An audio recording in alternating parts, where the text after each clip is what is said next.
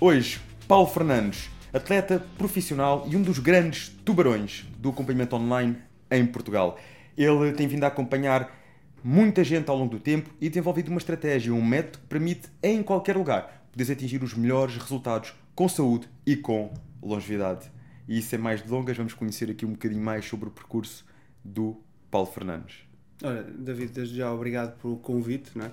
Uh, eu gosto sempre de vir aqui à margem sul, terra bonita, e uh, sei uma coisa para dizer: ninguém usa piscas aqui, não é? Que... Lá no norte usam mais, é isso? É, mais... Usam mais um bocadinho. É, sim, mais um bocadinho. Aqui ninguém usa, literalmente. Sabes, acho que a malta aqui anda no conforto, como é mais pacato, um bocadinho mais pacato. Não, isso é verdade. A malta é. Olha, olha, brincadeira Contraste com a, com a confusão de Lisboa, aqui na margem sul é mais tranquilo. E então, Paulo, conta-me um bocadinho como é que nasceu. Eh, vamos aqui antes. Ehm, hoje em dia és muito conhecido aqui como uma autoridade no online, tens feito um trabalho de referência nesse meio, mas vamos um bocadinho antes, que é o Paulo, os primeiros passos no fitness, neste estilo de vida saudável. Ok. Um, assim, eu sempre, sempre fui atleta desde, desde criança ok? Pronto, vários desportos não profissional, muitos deles nunca cheguei a competir, apesar de ser uma pessoa sempre extremamente competitiva, porque acho que para uma pessoa se entusiasmar tens que ter sempre um objetivo uh, concreto. Às vezes pode não ser competição, pode ser a competição contra ti próprio, não é? Uh, mas sempre, sempre andei de desporto em desporto e uh, até que eventualmente a musculação captou a minha, a minha atenção mas eu não estamos a falar que eu tinha pai 17 anos. Eu comecei a treinar aos 17 e um, pronto, não é? Os resultados não chegam, eu não tinha na altura ninguém como referência que, eu pudesse perguntar pessoalmente, nem uma pessoa lia alguma coisa aqui de revistas e etc.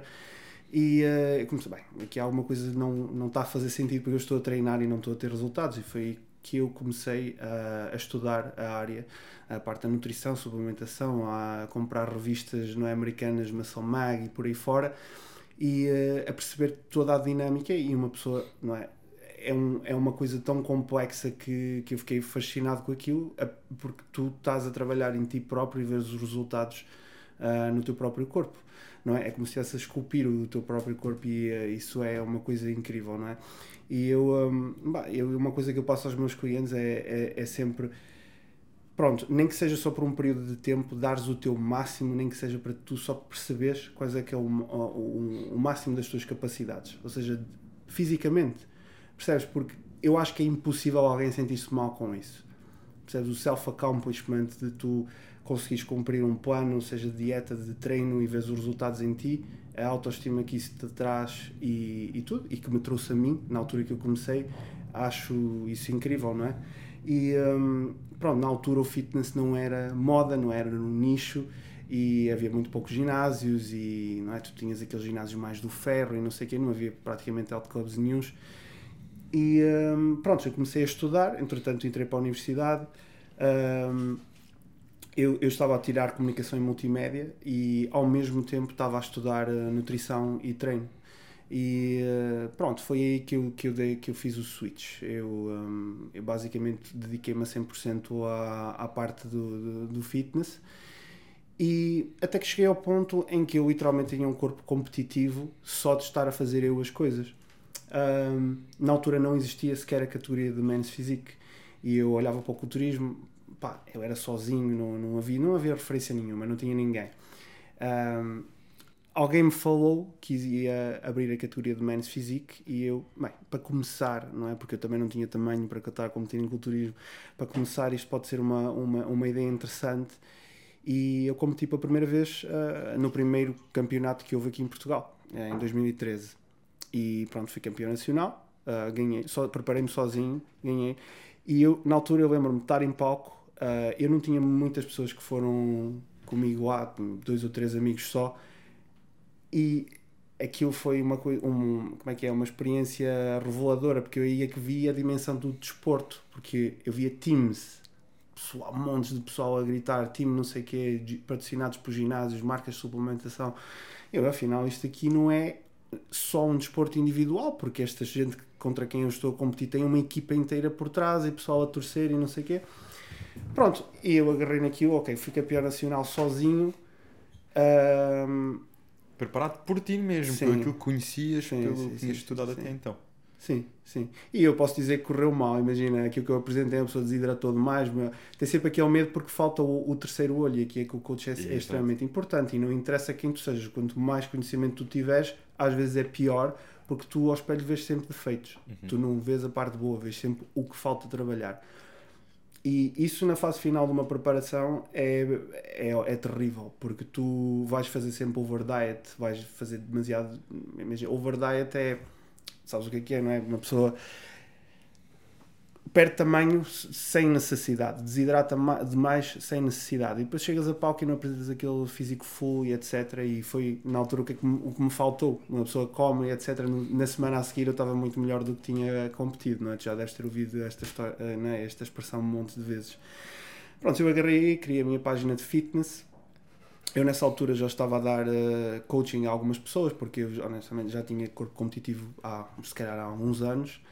E eh, foi aí que começou, à volta de 2012, 2013, e eh, criei a minha página de fitness. Eu, na altura, eu partilhava muitas receitas fitness, eu agarrava numa receita normal e eu próprio tentava perceber como é que eu podia manipular os ingredientes todos para baixar o máximo de níveis de, calorias possível naquilo.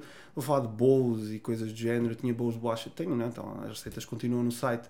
Francesinha Fit, bolo de bolacha Fit.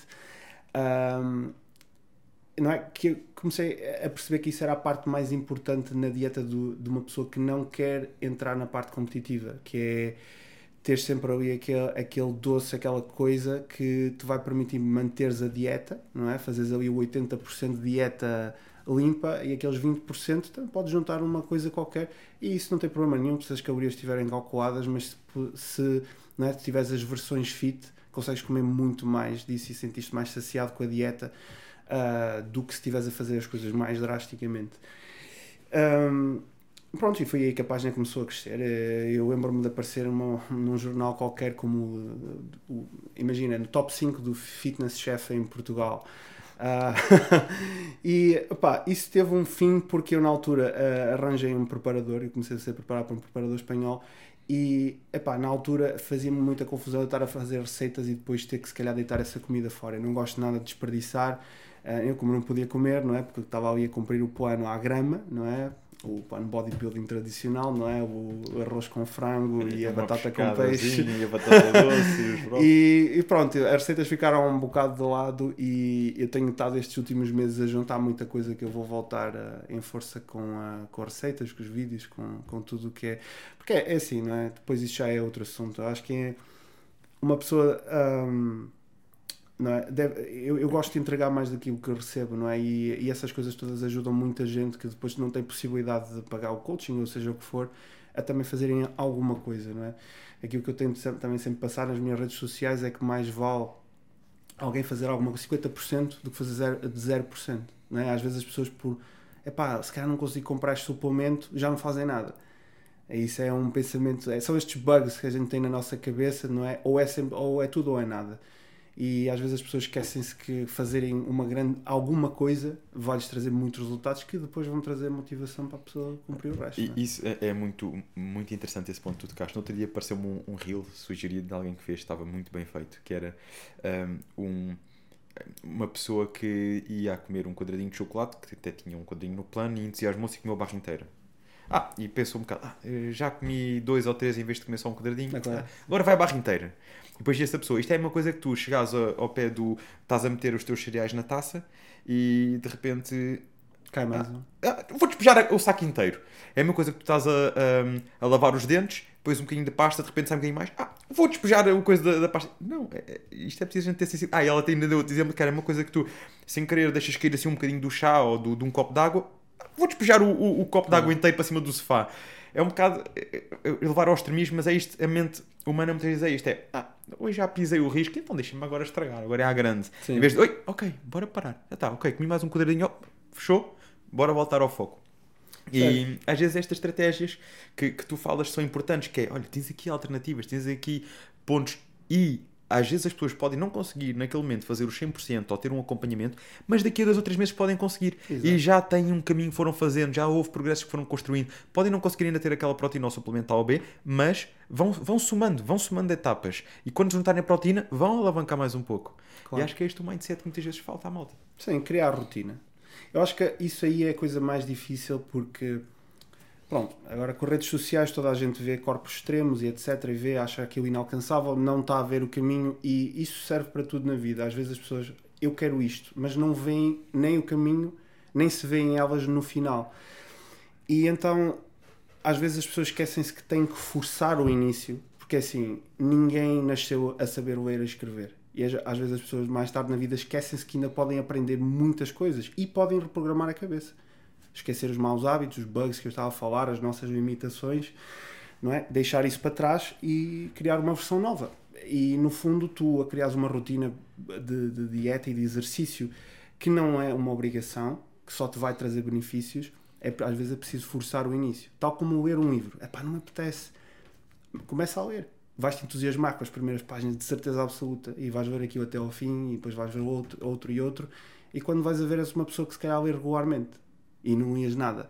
E a parte do ler ou, ou fazer, fazer dieta ou fazer exercício. Eu- já nem vou falar em dieta, tipo ir ao ginásio. Já tiveste dias de certeza absoluta que não te apetecia mesmo treinar e que agarraste e foste. Algum dia te arrependeste no final do treino? Não, não, pelo Zero. contrário.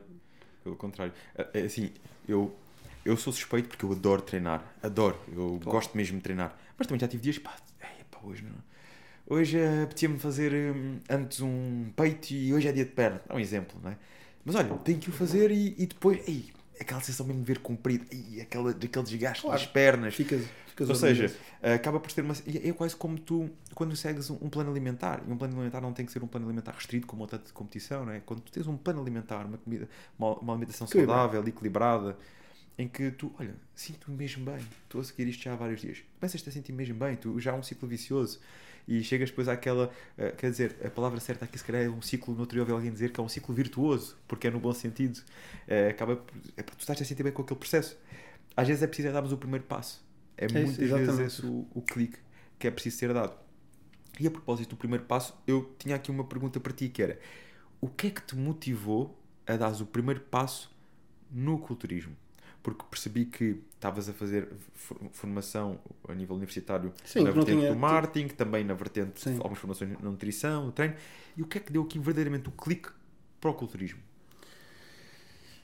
Ah, foi como eu te disse, apareceu a categoria Men's Physique. E eu, porque eu não me via mesmo a competir em culturismo, provavelmente porque eu não tinha nenhum role model ah, e eu também não percebia como é que. Percebes? Eu, eu, eu nem sequer sabia que existia um coach nem nada do género. Eu estou a falar a sério. Era, não, não é por ser inocente, mas eu não conhecia o mundo do culturismo em Portugal, não é? Porque eu estou aqui em Portugal, porque eu sabia que lá fora, nos Estados Unidos, etc., eu não sabia quem é que eram os treinadores aqui. Na altura, eu- quase ninguém ahm, tinha páginas ou fazia marketing online. Então, como é que tu chegavas a essas pessoas se não. A maior parte, de, de- mesmo de, de- quando eu competi pela primeira vez, não é? O pessoal competia por um ginásio ou por uma loja de suplementação. Eram os típicos patrocinadores. Claro, é? Era- então era face to face. Eu, eu na minha cidade não tinha nenhum nem outro. Não, havia uma outra loja de suplementação em que os donos não tinham nada a ver com culturismo e, e os donos dos ginásios eh, era, ou aquilo ou era health club ou era mais virado tipo para artes marciais, aulas de grupo e coisas do género. Não havia propriamente ninguém que tu pudesse chegar e, e perguntar alguma coisa como é que tu chegavas lá. Então eu tive que fazer isso por mim próprio e houve um dia que alguém me disse: Já pensaste em competir? E eu fui para casa pensar no assunto e pesquisar. E eu vi que a categoria existia e pronto, e tomei a decisão de me preparar para competir pela primeira vez e pronto, e depois foi uma bola de neve, não é?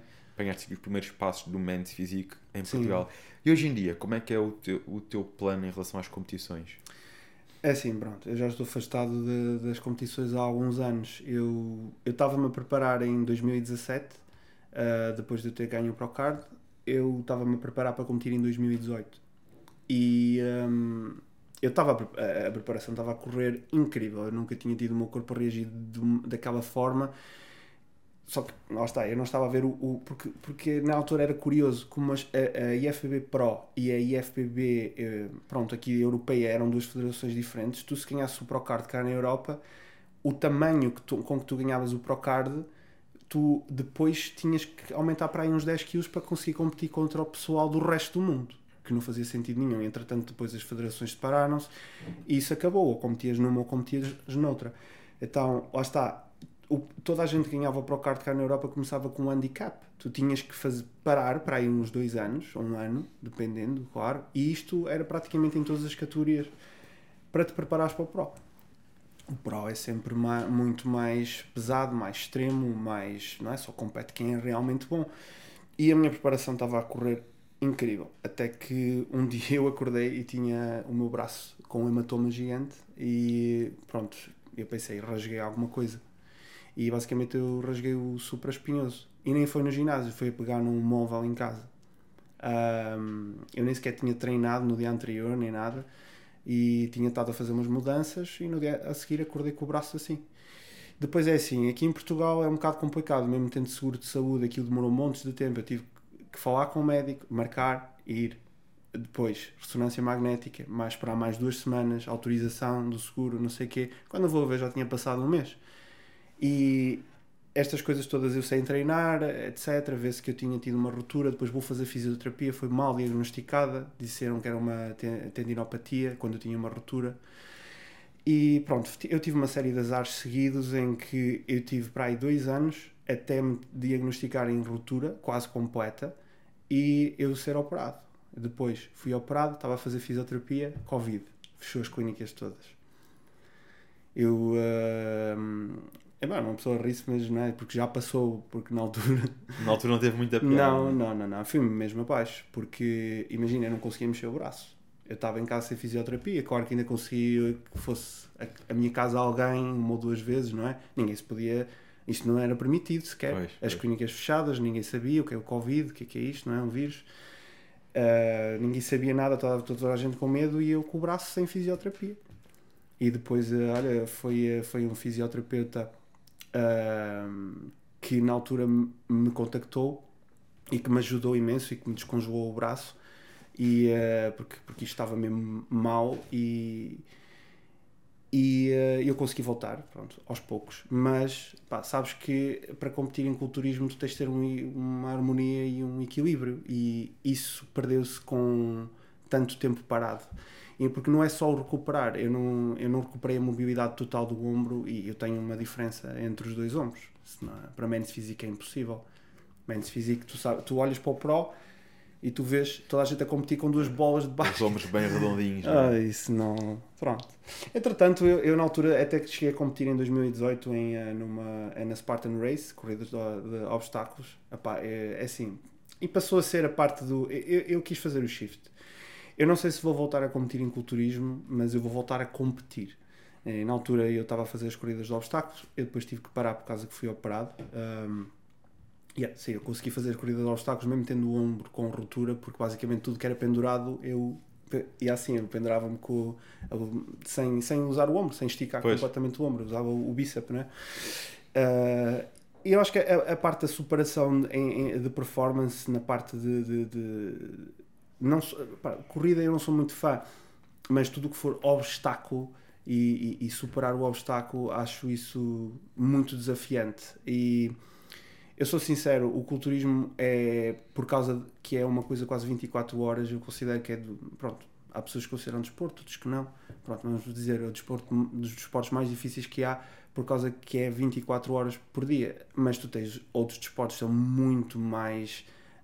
Um, puxados a nível mental, físico. Eu vou dar um exemplo. Daqui a duas ou três semanas vou estar no México. Vou estar a apoiar um amigo meu que vai fazer um Ironman. o Ironman, sabes, são, né, são acho que 12 km a nadar, uma maratona, 180 km de bicicleta. Isso é uma insanidade. E eu acho isso fascinante. Não, não que eu vá fazer isso, uh, mas alguma coisa do género. Eu estou agora basicamente a voltar aos poucos. Uh, artes marciais, andar de bicicleta e por aí fora e provavelmente vou acabar por, por, por competir em alguma dessas coisas, mas uh, culturismo para já está em pausa, até eu perceber. Se calhar volto, talvez não em Men's Physique, vamos ver. Sabes que eu vejo vários atletas e às vezes até a malta que, que se destacou bastante no meio, chegam a uma altura em que começam a perceber que deixa de ser compatível o culturismo muitas vezes com os Sim. negócios, com o estilo de vida, porque o culturismo realmente faz há fases na nossa vida para tudo, mas depois quando é que o culturismo é compensatório para ti? E nós acho que temos que olhar para isto com inteligência, ou pelo menos eu acho que quem está no meio dos negócios, Sim. que é o teu caso, olha para isto como um investimento eu vou investir, também vou ter que tirar um retorno, seja a nível de imagem, seja o que for, uh, seja a nível de quase um bocado o social proof daquilo que somos capazes de fazer e de que o nosso método funciona, enfim, cada um com os seus motivos.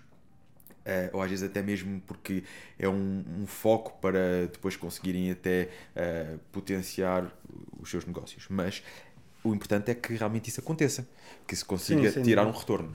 E, e quem pelo menos tem essa perspectiva eh, muitas vezes o que acontece é ou te tornas um atleta profissional e não chega só a ser profissional, um profissional de topo em que tu sabes de que topo. ganhas claramente com aquilo e tu tens se calhar os do Olímpia e os do Olímpia, atenção, às vezes a malta não tem noção disto porque a malta ouve falar de 4 ou 5 do Olímpia, mas as categorias, um clássico físico ou um men's físico, chegam a ter 30 participantes. Eu vi a lista deste ano do Olímpia e eu, eu não conheço metade das pessoas que estão aqui. Já falei tipo, aqui. Em, são mais, são se calhar 50, eu não sim, sei quantos sim, são. acho que sim, acho que hoje em dia já temos mais. É ou seja, tu tens 50 pessoas a competirem, 50 pessoas que fizeram investimentos incríveis para estar ao mais alto nível de uma de, do, dos desportos mais exigentes que existem e tu ouves falar em 4 ou 5 de cada categoria que são aqueles que se calhar por competir tiram diretamente da competição retorno do investimento os outros tiram retorno se forem gajos pá, que sim, conseguem sim, sim, uh, aproveitar a parte do online, das redes sociais, dos acompanhamentos, dos ginásios, uh, alguns deles também ligados à moda, o que for. Mas são pessoas que conseguem se tiverem este este twist para o mundo do negócio e fizerem esta conversão. Porque se ficares à espera de vou competir e vou fazer montes de dinheiro com a competição, Não. ok, bora lá, pés na terra. Sim. E é por isso que eu vejo muitas vezes a malta a entrar, a malta que, que tem este, este mindset de negócio, a perceber a um certo ponto, ok, a competição para mim já teve um propósito, há desafios competitivos e estimulamos o nosso grupo, todos queremos, mas o culturismo em si, ao mais alto nível de competição, teve o seu propósito, agora uh, focar noutras áreas da vida, é? porque o culturismo exige, acaba por exigir muito em, em, vários aspectos. E agora era aqui isto que eu te queria perguntar, é como é que tu vês isto? E uma das perguntas que eu muitas vezes vejo a malta que está a começar neste meio fazer é como é que podem rentabilizar as suas preparações, como é que podem tirar um retorno de um desporto que requer tanto investimento uh, e, e, eu gosto sempre de ter aqui convidados que eu sei que o conseguem fazer e que conseguem montar, acabam por montar uma máquina também à volta disso e como é que, como é que tu vês esta, este aspecto? Olha, uh, excelente pergunta. Um, aqui, aqui várias, é? a gente pode desconstruir o, a tua pergunta em, em, em, várias coisas. Uma delas é o tempo. Eu, pessoalmente, nesta fase da minha vida, eu considero o tempo a coisa mais valiosa. Mais valioso do que o dinheiro. Porque o dinheiro faz, o tempo não. E uh, é assim, não é? Eu sei que para, para, pessoas que têm tempo de sobra isso não significa nada, para uma, para uma pessoa que está sempre ocupada, cada hora de tempo é uma coisa muito, muito importante. E hoje em dia existe tanta coisa, existe tanta coisa, uh, e eu estou a falar tantos assuntos, tanta coisa que uma pessoa pode fazer, que eu acho que as pessoas às vezes perdem-se e metem demasiada coisa na vida delas e não se, não se conseguem concentrar em nenhuma. Então, eu, eu vou, vou-te falar pessoalmente, eu estou numa fase em que eu estou a limpar para me concentrar em várias coisas. Vamos supor, negócios 50%, uh, desenvolvimento pessoal 20%. Estás a perceber onde eu estou a dizer? O que eu estou a dizer? E focas-te mesmo naquilo, porque se tu tiveres 20 coisas em que tens de focar, não te vais focar em nenhuma. Ou vão todas ser bastante medíocres, porque nem tu podes dedicar nem atenção, nem tempo a nenhuma delas. E não é? Em primeiro lugar, ninguém nasce ensinado. Tu tens que vais ter que estudar, não é? Inicialmente, falando do atleta que começou a competir e quer rentabilizar o tempo dele, seja que forma for. Até pode não ter nada a ver com o fitness. Uh, até pode ser, ele pode usar a parte da alavancagem só para ter umas fotos e uma, e uma, e uma presença.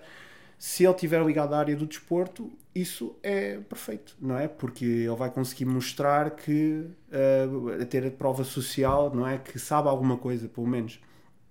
E, e depois, claro, não é? É assim, Porque quem não sabe, rapidamente tu, tu consegues não é, não é perceber hoje em dia, mesmo que a pessoa que consiga captar clientes, os clientes vão perceber que, que se calhar não é um, um, um bom treinador. E as pessoas têm que estudar, e, e, a palavra estudar, eu, eu, eu acho que a maior parte das pessoas tem medo porque acha que o estudar não é como era uma coisa, vai estudar, não é? o pai o mandava, fica gravado na tua cabeça como uma palavra negativa. E tu acabas a universidade e a palavra estudar é, parece, uma, parece uma obrigação. Quase não quero ouvir falar mais disto. Sim, é? mas no fundo, não é? como é que tu aprendes coisas novas? Como, e estamos a falar de negócios, vais ter que ouvir, vais ter que ter mentorias, vais ter que ter coaching, vais ter que ter formação e vais ter que depois executar. E isso tudo envolve estudo, mesmo que não, tu não chames isso. E o estudo envolve tempo. Um, e, epá, é, e é essa parte. Tu tens que ter. Hoje em dia existe muita coisa e uma pessoa tem que se focar uh, na, naquilo que é importante. Um, falando agora na parte do, do atleta que quer rentabilizar. Eu, não é? Uma pessoa que cria uma página de Facebook ou, ou queira fazer qualquer negócio eh, tem que se consciencializar que agora tem que ter presença online. No, já o tempo de que tu abrias uma loja e tu só tinhas os clientes que passavam à frente ou ias distribuir uns flyers, isso acabou. Tu agora ou tens uma presença online ou não vais ter um negócio em pé durante muito tempo. Seja ele que negócio for. Não interessa que seja uma empresa de limpezas ou que sejas um advogado. Se tu não tiveres presença online, vais chegar a muito poucas pessoas. Paulo, eu aproveito, isto realmente é um tema que dá aqui discussão, porque eu acredito que o online tem muito potencial. Aliás, eh, nós, Pump Addicted, não só eu, também comecei com o meu acompanhamento online, quando ainda não tinha ginásio, depois o próprio Pump Addicted hoje em dia, é algo que nós apostamos bastante, e por isso é que estamos aqui neste podcast, é porque acreditamos no online no poder do online.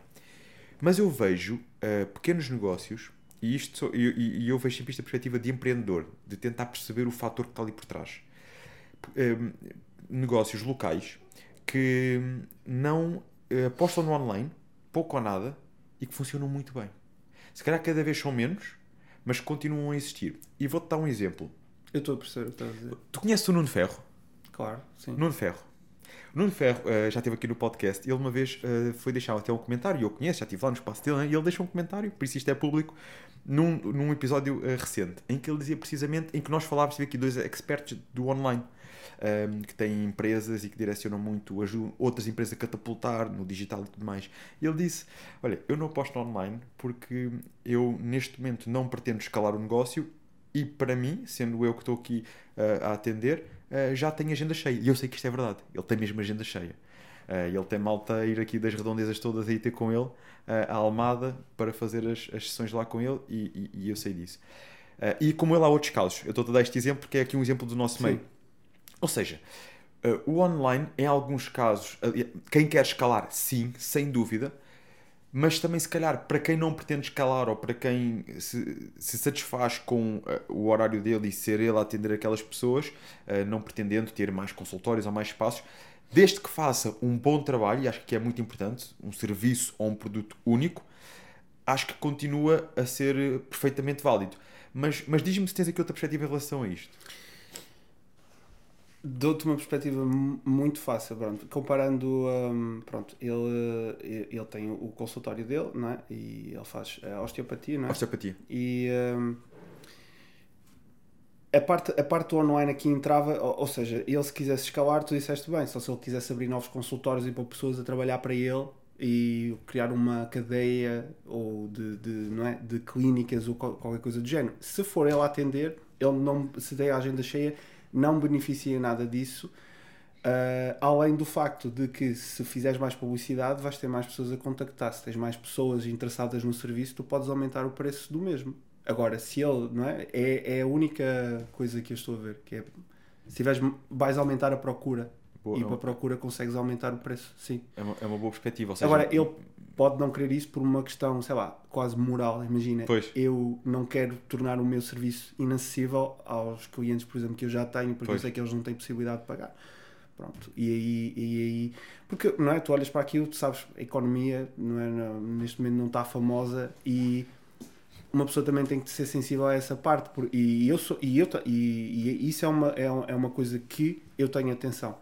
Um, eu não, obviamente, uma pessoa tem ordenados para pagar, não é? Tem uma equipa, não é? Tipo, o dinheiro não, não, não cai aqui do, do céu e também temos que ter a empresa tem que ser eh, autossustentável não é tipo não, ninguém apesar de uma pessoa estar a prestar um serviço e eu honestamente sou extremamente grato por, por, por, por, por o meu negócio principal ser uma coisa que beneficia a vida das pessoas não é e que já mudei a vida de tanta gente eu e a minha equipa uh, e uma pessoa ainda consegue ganhar a vida com isso agora também não vamos tornar o, serviço inacessível ao ponto mas óbvio que não é? Uh, para esses nichos tu fazes publicidade será para aumentares a procura e consegues aumentar o preço do teu serviço, obviamente. Sim, e, e sem dúvida, tu tocaste aqui num ponto muito importante que é, ok, com publicidade podes aumentar o preço, claro que vai requerer um investimento em publicidade, mas parte do princípio sim, que se consiga tirar disseste, disseste bem, investimento, investimento. em publicidade, porque sim, há muitas sim, pessoas que acham que a publicidade é um custo. Não sim, é um custo. sim, sim, sim. Isto... É um custo se for retorno negativo, se for retorno negativo estás a fazer alguma coisa de errado. Mas a publicidade, quando é bem feita, e, e, e por isso é que eu tive também aqui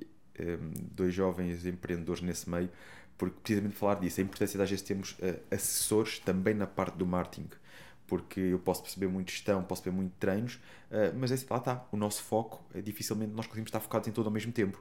E se eu fizer a gestão, fizer o marketing, tiver com a equipa, uh, follow-ups de sócios, e depois ainda estiver aqui todos os dias a, a gerir Google Ads, pá, não faz muito sentido, né? quando nós queremos escalar um negócio. É o 100%. Se tu estiveres focado naquilo que é importante, consegues delegar o resto das tarefas e tudo funciona uh, perfeito, se estás a fazer tudo.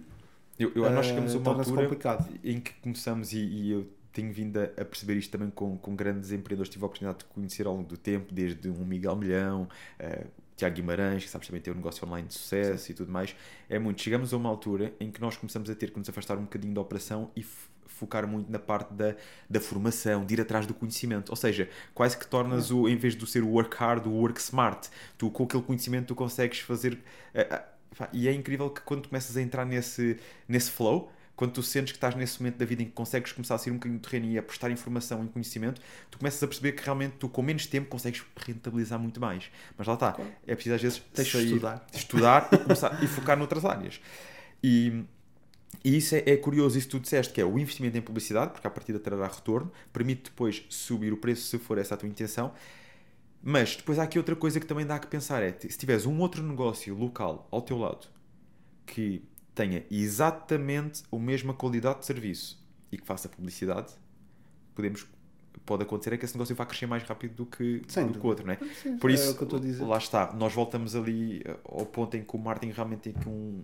Sim, um mesmo que o, teu, que o teu negócio seja local, tu consegues, com as ferramentas, segmentar o, o, o, o os teus anúncios para a zona, ou seja, estás a perceber, a pessoa tem que se deslocar presencialmente ao teu consultório. Tu hoje em dia consegues segmentar isso, ou seja, eu vou fazer publicidade para esta faixa etária, nesta zona aqui, e não estás a desperdiçar dinheiro nenhum, porque quem mora naquela zona vai, vai eventualmente ver o anúncio. Ok, eu não sabia que isso existia aqui, deixa-me ver. Não é? E é, é isso. A pessoa pode não comprar logo, mas fica, ok, existe aqui este serviço. Mais tarde, quando precisar, se calhar vai procurar e vai, vai comprar ou vai não é, subscrever, não sei. É aquilo que está em mente e, e, isso foi muito de acordo com aquilo que também disseste há pouco das receitas, que quiseste sempre dar receitas e dar sugestões às pessoas para mesmo quem não pudesse subscrever o acompanhamento online, que pudesse pelo menos ir fazendo alguma coisa diferente no seu Sim. dia.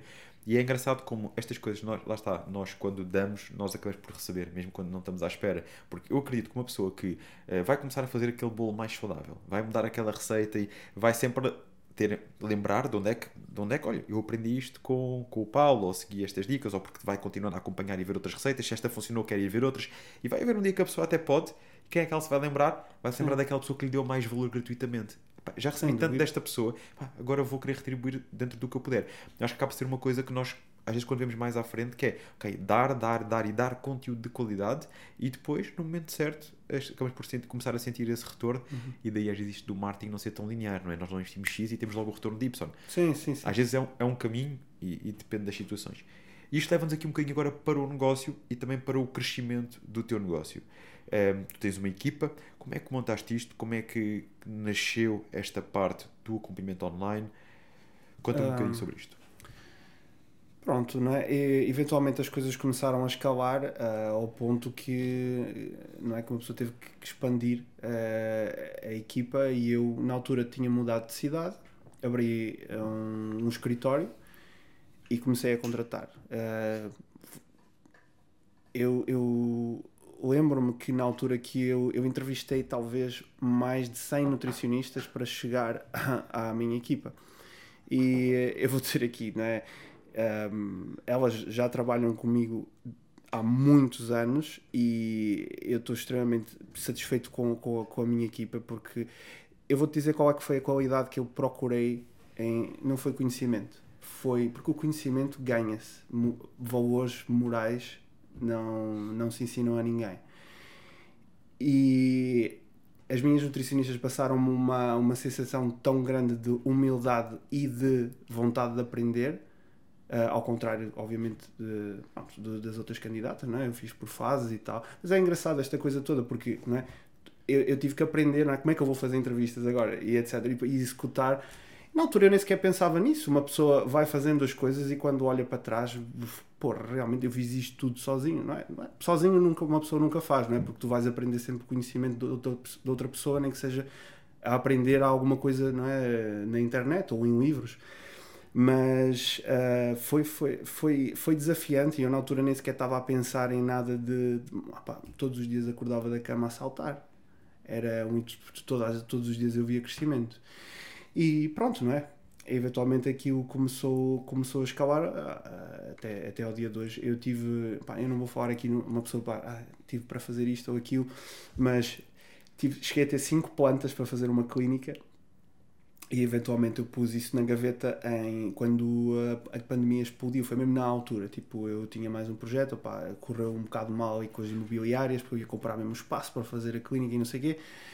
E é engraçado, na altura eu queria fazer a primeira clínica de anti-aging em Portugal, eu ia trazer, andava em conversações com médicos no Brasil, eu tinha um projeto muito grande para fazer. Eu depois, mais tarde, ficou em, pronto, eh, na gaveta, ainda lá está, mas eu não estou a dizer que não, não o vá fazer porque era uma coisa que eu gostava, mas eu, eu decidi focar-me agora só na parte online primeiro e depois se fizer sentido mais tarde fazer isso.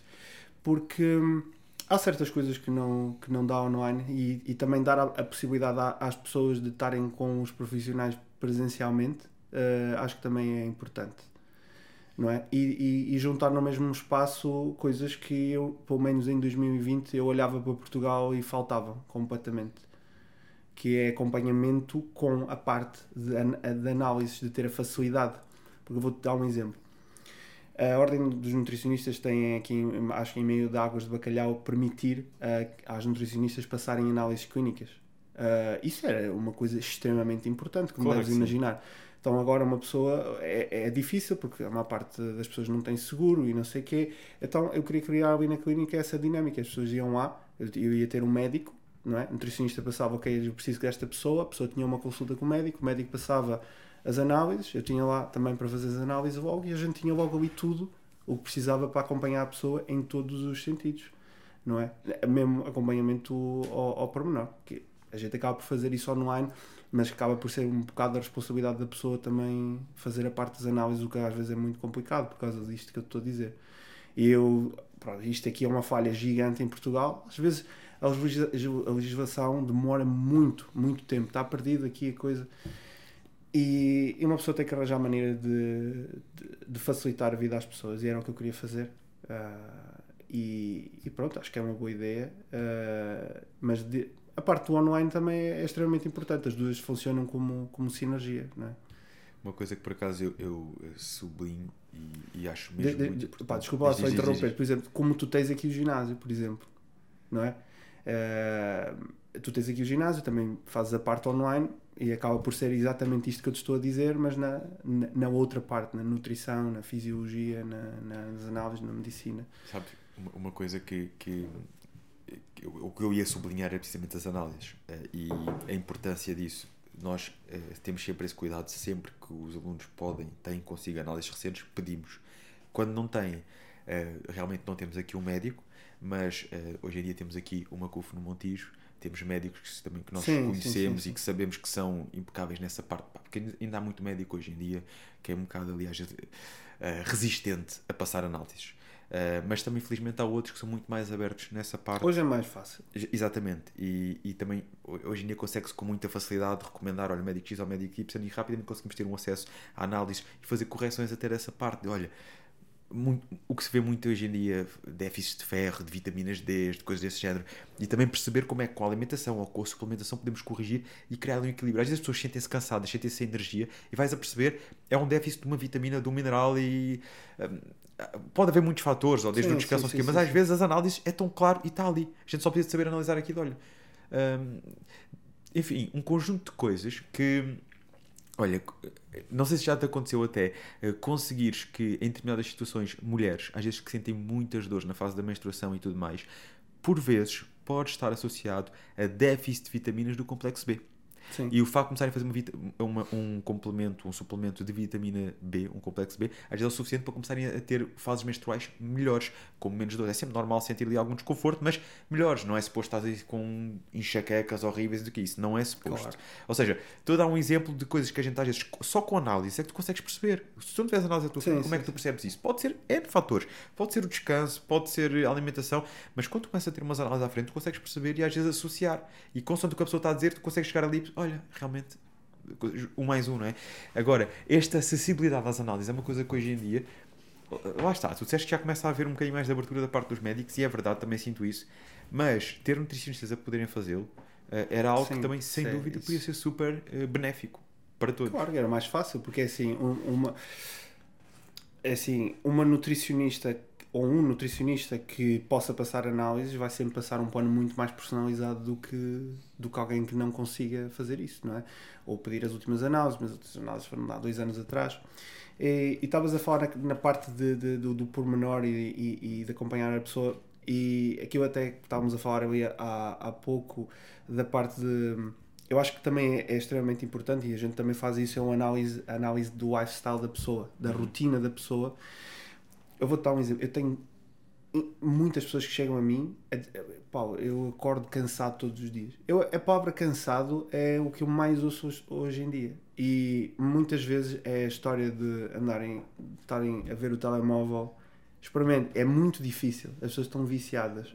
Há um ponto em que é muito difícil, mas é o que eu estou a dizer, é forçar. A pessoa não está a ver o benefício ali. Como é que é possível? Eu estar no telemóvel, estou a ver aqui os meus memes e os meus reels é, na cama, como é que é possível ser isso que me está a deixar uh? Mas tu não sabes que isso está a afetar a tua produção de serotonina, que vai fazer com que tu não entres em sono profundo, não tenhas tanto sono REM, o HRV, que é o Heart Rate Variability, vai ser mais baixo, vais ter, ou seja, vais ter os batimentos mais altos em descanso. Todos estes fatores aqui, por causa do, do, do ecrã, uh, da cafeína, a pessoa beber o café ao jantar. Isto foi um assunto que eu falei, já respondi para aí uh, no último mês a, a, três pessoas que me fizeram nas perguntas públicas, não é? que eu coloco lá no Instagram. E o hábito da pessoa de beber o café, não é? Bica ou, ou, ou, o expresso depois do jantar, não é? Tu vais jantar a qualquer lado, o que, que é que te perguntam? É. Quer um café? E a maior parte das pessoas bebe café e se tu perguntares, ah, eu não tenho problema nenhum em adormecer. Sim, mas tu não sabes que a cafeína te está a afetar, não é? Está, vai-te tudo que for estimulante vai-te manter alerta, vai levar os batimentos cardíacos e tu, não vai, tu até podes adormecer, mas não vais ter um sono tão reparador. E depois é cumulativo. Porque não é uma noite de sono mal dormida que te vai fazer ter consequências, até a nível hormonal, mas cumulativamente vai-te dar problemas. E muita gente está a ter problemas de hábitos que começaram há 10 anos atrás, com, com a social media. Tal e qual. E, e, aliás, eh, são os social media indiretamente, porque o que está aqui em causa é mesmo o, o comportamento da pessoa e o, e, e o facto de muitas levarem os telemóveis para o quarto e de adormecerem com o ecrã à frente Sim. delas. Não, não, é só, não é só o telemóvel, não é? é? E a televisão, olha, um, um hábito que eu, que eu tenho em casa e que dou mesmo muito valor é, a partir do momento em que eu chego a casa, é, ao final do dia, pôs o telefone na secretária, fora do quarto, e não toco mais nele. E fica. E, para quê? Para começar precisamente a, a, desligar, a desligar, ter ali uma luz mais, mais calma à noite. No quarto os telefones não entram, durante a noite não, não entram de modo algum, mesmo por causa disto, porque isto é, é as radiações e é os é, zumbidos e é sim. isto e é aquilo, e um dia que, que, que, não se desliga as notificações ou que uh, há sempre telefones, chamadas de emergência, não sei o quê. Pá, tudo isto, o nosso sistema está sempre naquele alerta de que tens ali uma coisa ao lado que tens. Não é? Às vezes é tirar, é aquele momento aquele momento nós temos que pensar um bocadinho na nossa saúde e, e no quanto, e, e, lá está, e no quanto nós queremos isto a médio e longo prazo. Ficamos ah, todos estressados, uh, à espera de uma notificação ou de uma mensagem, ou se queremos realmente aproveitar aquele momento para descansar e no dia a seguir uh, pegamos. Mas hoje em dia é um bocado difícil às vezes levar o pessoal a, a criar este tipo de hábitos. Já está tão enraizado as redes sociais, o scroll. Sim, é isso, porque, porque as pessoas não estão a ver o, o mal final. Muitas vezes ainda estão ali no meio do caminho, já se sentem um bocado mal, mas não estão a perceber como é que aquilo os está a afetar. E sabes que há muita gente, é assim, a percentagem de pessoas que seguem uma, uma dieta boa e exercício ainda é relativamente pequena face à população geral. Então imagina a quantidade de pessoas que não estão a sofrer neste momento e são elas próprias que estão a provocar isso sem saber. Porque acham que é normal, porque toda a gente faz, qual é que é o problema? Isto aqui não tem problema nenhum. Só que as pessoas não fazem ideia que fisi o, o quão mau isso é fisiologicamente. E depois tu estás. É assim, porque isso depois vai afetar o sistema imunitário. A partir do momento em que isso está afetado, não é? Porque vai afetar o sono, mau sono, sistema imunitário. Um, não é? Vai, vai, podes desenvolver doenças mais tarde na vida porque tens o sistema imunitário comprometido. E isto é um facto. E estavas a dizer a, a história da notificação não é? Que é ter sempre o sistema nervoso alerta, não é? À espera ali, é aquela coisa toda, a ansiedade. E isso são problemas que, que, que estão a ser. Eu, honestamente, eu estou convencido que nós vamos ter uma pandemia mundial a nível de saúde mental. Eu dou-te 5 anos. E, e a culpa é, é exclusivamente disso. Não, aliás, não é disso. É, é da isso nossa, é uma ferramenta. Da, nossa, da, forma como estamos a gerir. Sim, é? é? a forma como estamos a gerir. Porque isto é como as redes sociais. Eu tenho uma relação de amor-ódio às redes sociais, mas as redes sociais tu podes usá-la para transmitir mensagens boas, não é? A, pessoa, a maior parte não o faz, faz por entretenimento, ou seja, o que for. Uh, mas é uma ferramenta, telemóvel é uma ferramenta. O telemóvel sempre existiu antes de haver, né? uma pessoa chamava, mandava uns tokens, umas mensagens e estava tudo bem. A partir do momento em que tu tens agora tudo na palma da mão e existe entretenimento infinito, tu, a cabeça nunca para. E a cabeça nunca para, faz com que o sistema nervoso fique habituado a estar sempre alerta. Sono, etc. E tens a saúde a declinar por causa disso. É, é, o, é o sono, é o cortisol, acaba por é, levar sim. aumentos de peso. Sem dúvida.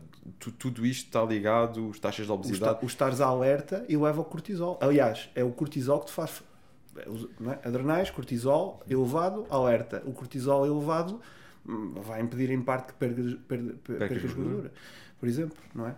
Já tu o... sabes o efeito da cortisona, quando sim, a pessoa sim, é sim. obrigada, porque é assim, o cortisol é anti-inflamatório e há pessoas que são obrigadas a tomar por, por questões médicas e tu sabes, eu, eu vou-te dizer, eu este verão Uh, por causa do meu nariz. Eu, eu, tinha alergias e o médico sugeriu que eu tomasse cortisona durante 5 dias. Minha Nossa Senhora, eu não, eu fiquei uh, imagina, o impacto no meu corpo que se teve de tomar aquilo durante 5 dias foi uma coisa inacreditável. Os músculos perderam todo o pump, ou seja, o roundness, ou seja, ficaram flat. Uma bolinha. E, e eu fiquei completamente cheio de água. Ou seja, uh, exato, saiu a água dentro dos músculos para fora, então parecia que eu tinha ganho um monte de gordura, que tinha ficado quase sem músculos. É, foi uma coisa, uma, des, uma destransformação inacreditável. E eu também acompanho pessoas que tomam uh, cortisona e é, e é um desafio. É um desafio principalmente mental, porque as pessoas não veem tantos resultados, mas uma pessoa tenta trabalhar com eles ali na parte do. É assim, tu podes não estar a ver os resultados que tu queres, mas os resultados são possíveis agora. E, e isto é o início de tu criar hábitos para quando, pronto, eventualmente largares isso, pá, já tens tudo o que é preciso. Só que às vezes é preciso convencer a pessoa que mantê-los no caminho para, para os levar ao resultado final, porque as pessoas não estão a ver o final, não estão a ver a meta. Manteres uma pessoa quando está a ter resultados já tem os seus desafios. Agora, manter uma pessoa com base em algo que ela não está a ver e que só vai ver mais à frente quando estamos a fazer tratamentos com, com cortisonas e afins ou produtos motivos, sim, sim, sim. ainda mais desafiante é. Mas claro que é assim, também a cortisona, assim como cria esse efeito eh, retido, também no instante eh, sai, ou supostamente, sim. pronto. Mas lá está, enquanto a pessoa está a fazer aqueles tratamentos, é difícil realmente que consiga ver o, o efeito que pretendido, não é? Porque tem sempre ali um, um estímulo que vai trazer sempre uma retenção acrescida. Agora, a nível do, da estrutura que montaste hoje em dia, já falaste aqui das, das tuas nutricionistas, a nível de, de treinadores plantéis, tu que orientas tudo? Não, também eu, tenho, eu tenho dois treinadores também. Okay. Neste nós, momento... nós somos seis pessoas. Seis... Já, já há muito tempo. Seis pessoas. E, e tens uh, já algum espaço físico ou acabaste por fazer? Certo, eu tinha o escritório, na altura foi, foi toda a gente obrigada, eu ia mudar para a clínica, não é? Toda a gente foi obrigada na altura a fechar tudo e nessa transição eu decidi ficar só online. Ou seja, para já nós estamos só a funcionar online. Eu não tenho planos neste momento para abrir nenhum, agora a curto prazo, nenhum espaço físico, mas eu estou a tentar perceber o que, é que, o que é que seria benéfico, porque pronto, não era só a clínica que eu queria abrir, obviamente eu tinha. Uma pessoa começa a pensar depois mais para a frente. Certamente, imagina, tu, tens, tu montaste aqui este espaço e tu já estás a pensar como é que consegues fazer outras coisas e, e qual, o que é que é o next step, né? E pronto, isso tudo eventualmente vai ser feito, mas uma pessoa tem que se focar primeiro na, na, na história dos 100%. Ok, 50, agora vou-me dedicar à parte online, construir isto como deve ser, porque eu honestamente nunca dei valor à parte do marketing e etc. E de construir uma boa plataforma. Uh, tenho a app em desenvolvimento e pronto, eh, são essas coisas que uma pessoa vai, vai, vai, vai, acrescentando valor para a parte online quando isso estiver concluído. E até porque eu sempre tive, imagina, se calhar eu não fiz tantas coisas no passado porque sempre fui eu a fazer muita coisa. E lá está, 5%, 5%, 5%, e uma pessoa às vezes tem que deixar coisas para trás. Eu, imagina, sempre quis ter o canal do, do YouTube, mas não era propriamente uma prioridade. Eu sempre dizia, não tenho tempo. Eu vou alguém que me disse, então, se o Renato Cariani, que é um grande empresário, não sei o quê, tem, uh, foi um num direto, alguém me descreveu a isso tem o podcast e, e, uh, e, tem, e, e, tem essas coisas todas porque, e tem o canal do YouTube, porque é que tu não consegues? E, e eu disse, opa, é assim, primeiro o Renato tem mais 10 anos do que eu, daqui a 10 anos se calhar eu, não é? Eu não estou a dizer porque eu não me comparo com ninguém. Comparação é assim, porque se tu te fores comparar, tu consegues encontrar sempre alguém que é mais bonito, sucedido, seja o que for que tu dês valor de uma pessoa ser, entre aspas, superior a ti consegues sempre encontrar. Se te estiveres constantemente a comparar com outras pessoas, isso é autossabotagem, não é? Eu não me comparo com ninguém. Comparo-me com o que eu era o ano passado. Só que aquilo pôs-me a pensar, ok, o Renato consegue porque ele tem uma equipa inteira por trás, não é? E que facilita ele ter tempo de chegar, sentar, gravar e não tem que se preocupar com edição, não tem que se preocupar com marketing, não tem que se preocupar com nada. E é, essa é, é, eu acho que essa é a chave para uma pessoa que hoje em dia se quer dedicar à parte do negócio, que também quer ter um canal do YouTube, vai ter que sempre que arranjar uma equipa, mesmo que não seja compensatório a nível monetário, porque não é o YouTube. Porque é assim, nós estamos aqui a falar em português e só chega a pessoas que falam português, não é? Se tu tivesse um canal que falava inglês, consegues monetizar uh, com anúncios de empresas estrangeiras e etc. E recebes muito mais dinheiro se o teu canal tiver muitas visualizações, não é? Uh, ou seja, uh, o YouTube acaba por ser um, um, de ter retorno negativo direto, mas vai acabar por ter retorno positivo na parte do, da prova social e de tu levares conhecimento às pessoas. De conhecimento não, de, de não é? de conteúdo uh, grátis. É? Digo-te uma coisa, acho que a tua análise do YouTube está muito interessante e pronto, nós já temos o podcast há dois anos e meio, já vamos tendo aqui alguma sensibilidade. E realmente, se alguém entra no YouTube a pensar, vou fazer um podcast e vou ficar milionário, é melhor tirar o cavalinho da chuva. Uhum. Vai, eh, primeiro, é preciso entrarmos com a ideia de que vou ter que investir, sobretudo se for um empresário que vai montar uma estrutura para que possa eh, realmente dedicar aquele tempo ao podcast e depois continuar a focar nas outras coisas, vai ter que investir primeiro.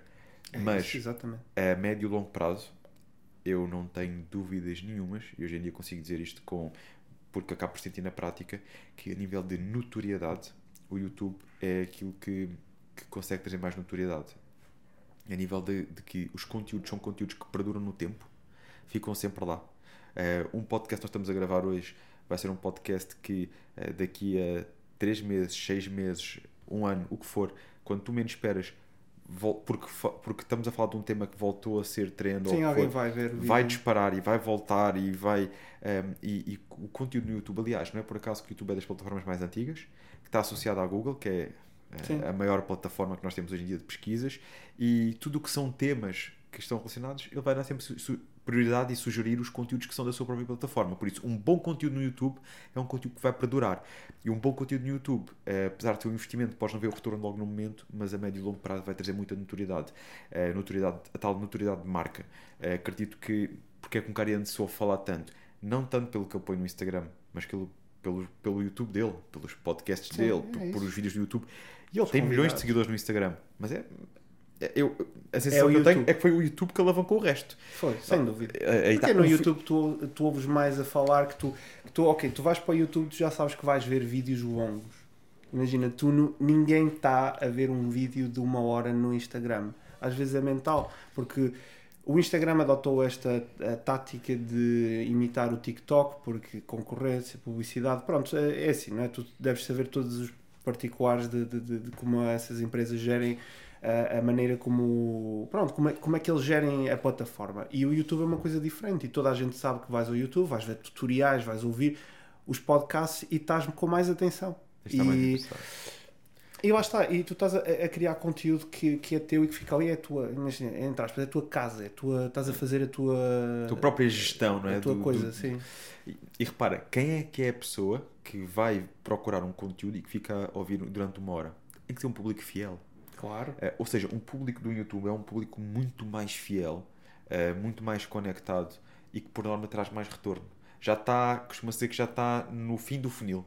não é? Nós temos um TikTok que é o início do, do funil, eh, em que toda a gente vê tudo a toda hora, muito rápido, muito fugaz, e um YouTube onde já é o topo do funil. Aliás, nós quando fazemos anúncios no Google, o que é que nós sentimos? É que normalmente tem pessoas mais qualificadas porque são pessoas com aquele interesse, aquele Porque interesse procuraram. específico, procuraram por aqueles temas.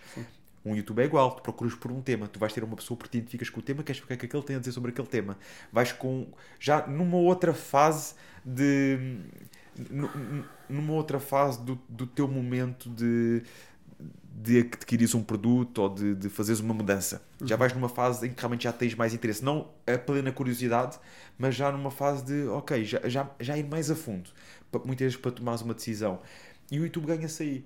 Só que lá está, não é fácil eh, investir-se muitas vezes, nem toda a gente pode fazê-lo, começar a investir, investir, Oh, claro investir claro para claro esse retorno. Mas também, só acrescentar aqui uma coisa: às vezes não tem que começar assim. Temos é que ter a noção que posso ser eu a fazer um vídeo, a fazer um direto, a falar, não tem que ser uma coisa muito profissional XPTO. Tenho é que perceber que, é verdade, vou ter que ter tempo, mais algum tempo para aquilo, vai investir o tempo lá está se não tiver dinheiro para investir vai ter que investir tempo tal e qual. exato não é? E a nível de anti-aging, falaste-me há pouco, tens o- como objetivo aqui no futuro eh, uma, um espaço que concilie o anti-aging.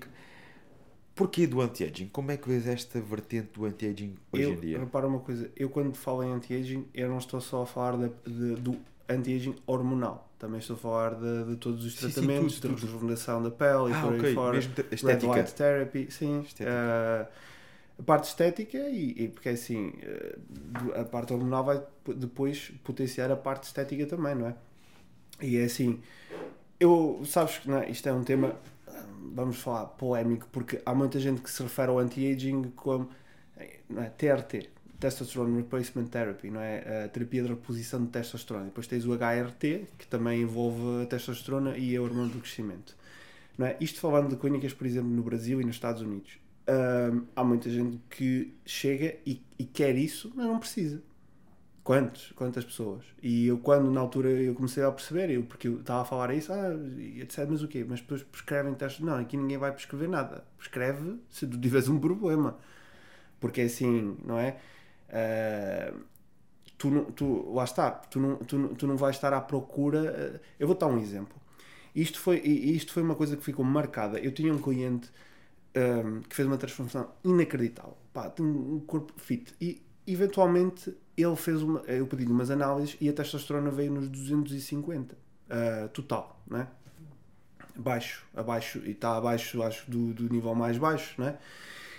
E ele tinha-me dito, eu já tinha feito há uns anos atrás, também estava nestes níveis. E eu disse, e ele começou a ficar com uma, uma, uma visão tão retorcida que tinha um problema que ele estava constantemente a falar nisso e eventualmente desistiu. E eventualmente começou a engordar porque achou que não. Só por causa do número. E o que, o, que, o que eu queria dizer é que às vezes a pessoa ter a testosterona total baixa, não, não, numa análise, não quer dizer que a pessoa tenha um problema. Aquilo é preciso ser analisado eh, muitos fatores. A pessoa poder temporariamente estar com a testosterona baixa por al- alguma razão, porque há muitas coisas que afetam isso, até o stress. E ele tinha resultados incríveis a nível de performance e de estética e ele autossabotou-se por causa do número. Não é? E ali estava uma pessoa que teoricamente precisava de reposição. Uh, ou seja, há, às vezes as pessoas que vão, vão, à, vão à procura, acho eu, pelo menos, vou dar um exemplo, é assim, isso é mais comum no Brasil, uh, as pessoas vão a essas clínicas, mas é para prescreverem uh, anabolizantes e não propriamente para buscarem tratamento. E a minha intenção era tratamento, não é estar aqui a prescrever coisas a pessoas que não precisam. Não é? Cada vez se procura mais esta vertente é? do, do, do anti-aging, o pessoal hoje em dia a malta quer levar o físico dos 20 até aos 60, né? até aos 70. E, e eu uh, não acho problema nenhum. Não, não, nem eu, nem eu. Aliás, acho fantástico. Agora temos é que saber. É, isto aqui, depois há, há, dois pontos aqui que é realmente nós conseguimos levar esse físico de forma natural ou levamos esse físico realmente com uma, uma reposição de testosterona é, sintética. Eu gosto muito, eu, eu acho as duas perfeitamente válidas, cada caso é um caso mas eu sou um entusiasta uh, pela vertente do natural, por, pelo caminho natural. E hoje em dia também há tantas opções que as pessoas podem experimentar ainda antes de certo. passarem realmente para, para a vertente da reposição hormonal. e hoje em dia temos exemplos. Primeiro, lá está, tu falaste aqui desse ponto que é olhou para um número, mas aquilo era um número, porque tu podes até depois perceber, olha, estará a fazer muito cardio? Será que para esta pessoa fazia sentido agora trabalhar com exercícios mais compostos, como agachamentos, peso morto, durante uma temporada e ver a resposta do corpo? Será que está a dormir o suficiente? Uh, ou e que tal adicionar aqui mais algumas fontes de gordura na dieta dela, como certo. o abacate, o azeite, ou até pensar em suplementos como o tribulus, uma maca, uma ashwagandha, uh, uma fadogia agrestis, alguns suplementos que hoje em dia também têm trazido algumas evidências que em sinergia uh, potenciam, ajudam nessa, nessa, nessa vertente. Ou seja, tanta coisa que pode ser feito, não é?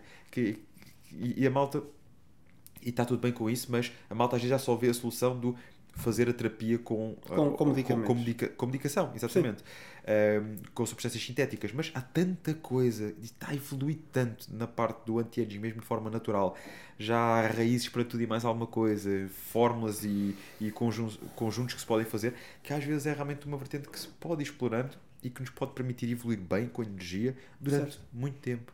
E, e é aqui um ponto que eu acho que é importante também consciencializar uh, nessa vertente. Eu, eu, acho que é mais fácil para, para as pessoas perceberem, uh, dar o exemplo, por exemplo, de feminino. Uma mulher que entra em amenorreia, ou seja, não tem menstruação.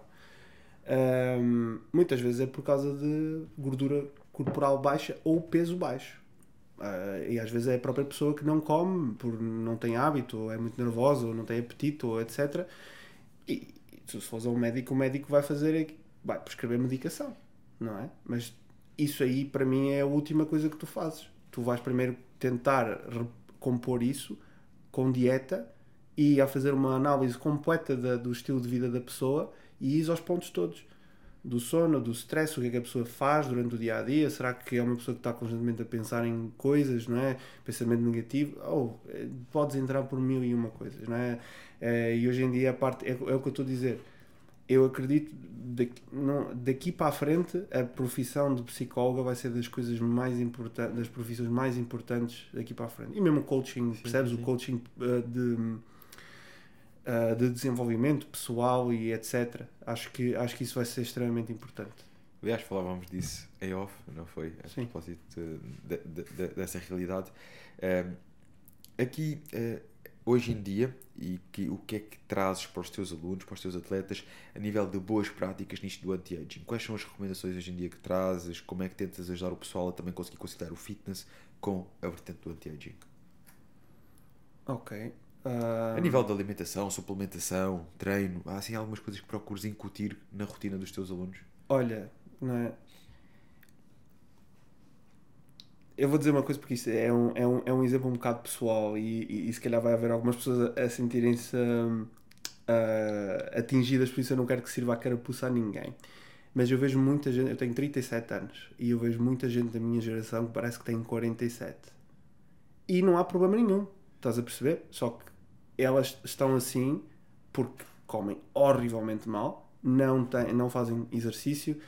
Pá, muitos têm filhos agora, não é? Novos, 2, 3, 4, 5 anos e, e, é assim, eu, eu não tenho filhos, não me vou pôr, eu sei mais ou menos de ver os outros, uma pessoa também consegue aprender com os outros e sabe saber que é uma coisa muito complicada, mas as pessoas têm que começar a perceber uma coisa que é tens que te pôr a ti em primeiro lugar, porque muita gente diz eu dava a vida para os meus filhos. Ok, davas a vida para os teus filhos, mas e que tal viveres por eles, não é? Ou seja, melhorar. Porque se, se tu não estiveres bem, não consegues ajudar ninguém, não é?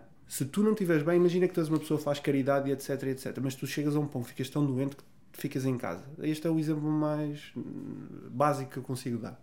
Consegues ajudar quem? Ninguém. Portanto, tens de tratar primeiro de ti e, de, e tudo vai fluir para, para, para, para, para, o resto das pessoas que, te rodeiam e, e, eh, e, e, que tu podes ajudar. E quais são os pontos na, na, no dia a dia que tu recomendas, ou pelo menos que aplicas para ti, a nível de boas práticas uh, que consideras que sejam importantes na vertente do anti-aging? Vivemos mais, melhor, com mais energia? Olha, né, parece tão básico, mas é, é a pergunta é, é né, parece tão básico, mas é uma coisa extremamente importante e, e, e, são coisas que é o que eu estou a dizer, as pessoas vão perdendo os hábitos e, uh, e acham que, que estas pequenas coisas não, não, não vão ajudar ou não é cumulativo, mas depois quando começam a fazer vem realmente o benefício que lhes dá. Uh, pronto, desde a história de tu uh, manteres um horário uh, de dormir e acordar estável para quem pode, porque isto também, agora, ah, mas eu trabalho por turnos. Epá, se trabalhas por turnos, o que tu podes fazer é minimizar. Faz uma, o melhor que conseguires. Então, uh, dormir e acordar à, mesma hora, de preferência, vejo, não é? há pessoas que trabalham em casa, na é? teletrabalho, eu aconselho é? as pessoas a pelo menos verem o sol, é? sair um bocado cá para fora, mexerem-se um pouco, um, evitar o café a partir para aí das 3, 4 da tarde, se tiveres um horário de deitar normal, não é? Já a própria dieta e a própria suplementação, principalmente vitamina D, vai-te dar vai-te dar um aspecto diferente. As pessoas ficam com a, a pele, vê-se, nota-se na cara da pessoa, percebes? É o que eu estou a dizer. Porque é que a pessoa parece 40, porque é que eu disse que a pessoa parecia que tinha mais de 10 anos? Mas é muito envelhecidas, percebes? A pele, nota-se na pele, nota-se na cara, cara cansado, olheiras e etc. Ah, ok, privação de sono por causa dos filhos, tudo bem, mas é o que eu estou a dizer. Se tu minimizares tudo, tudo o resto, um, não chegas a esse ponto.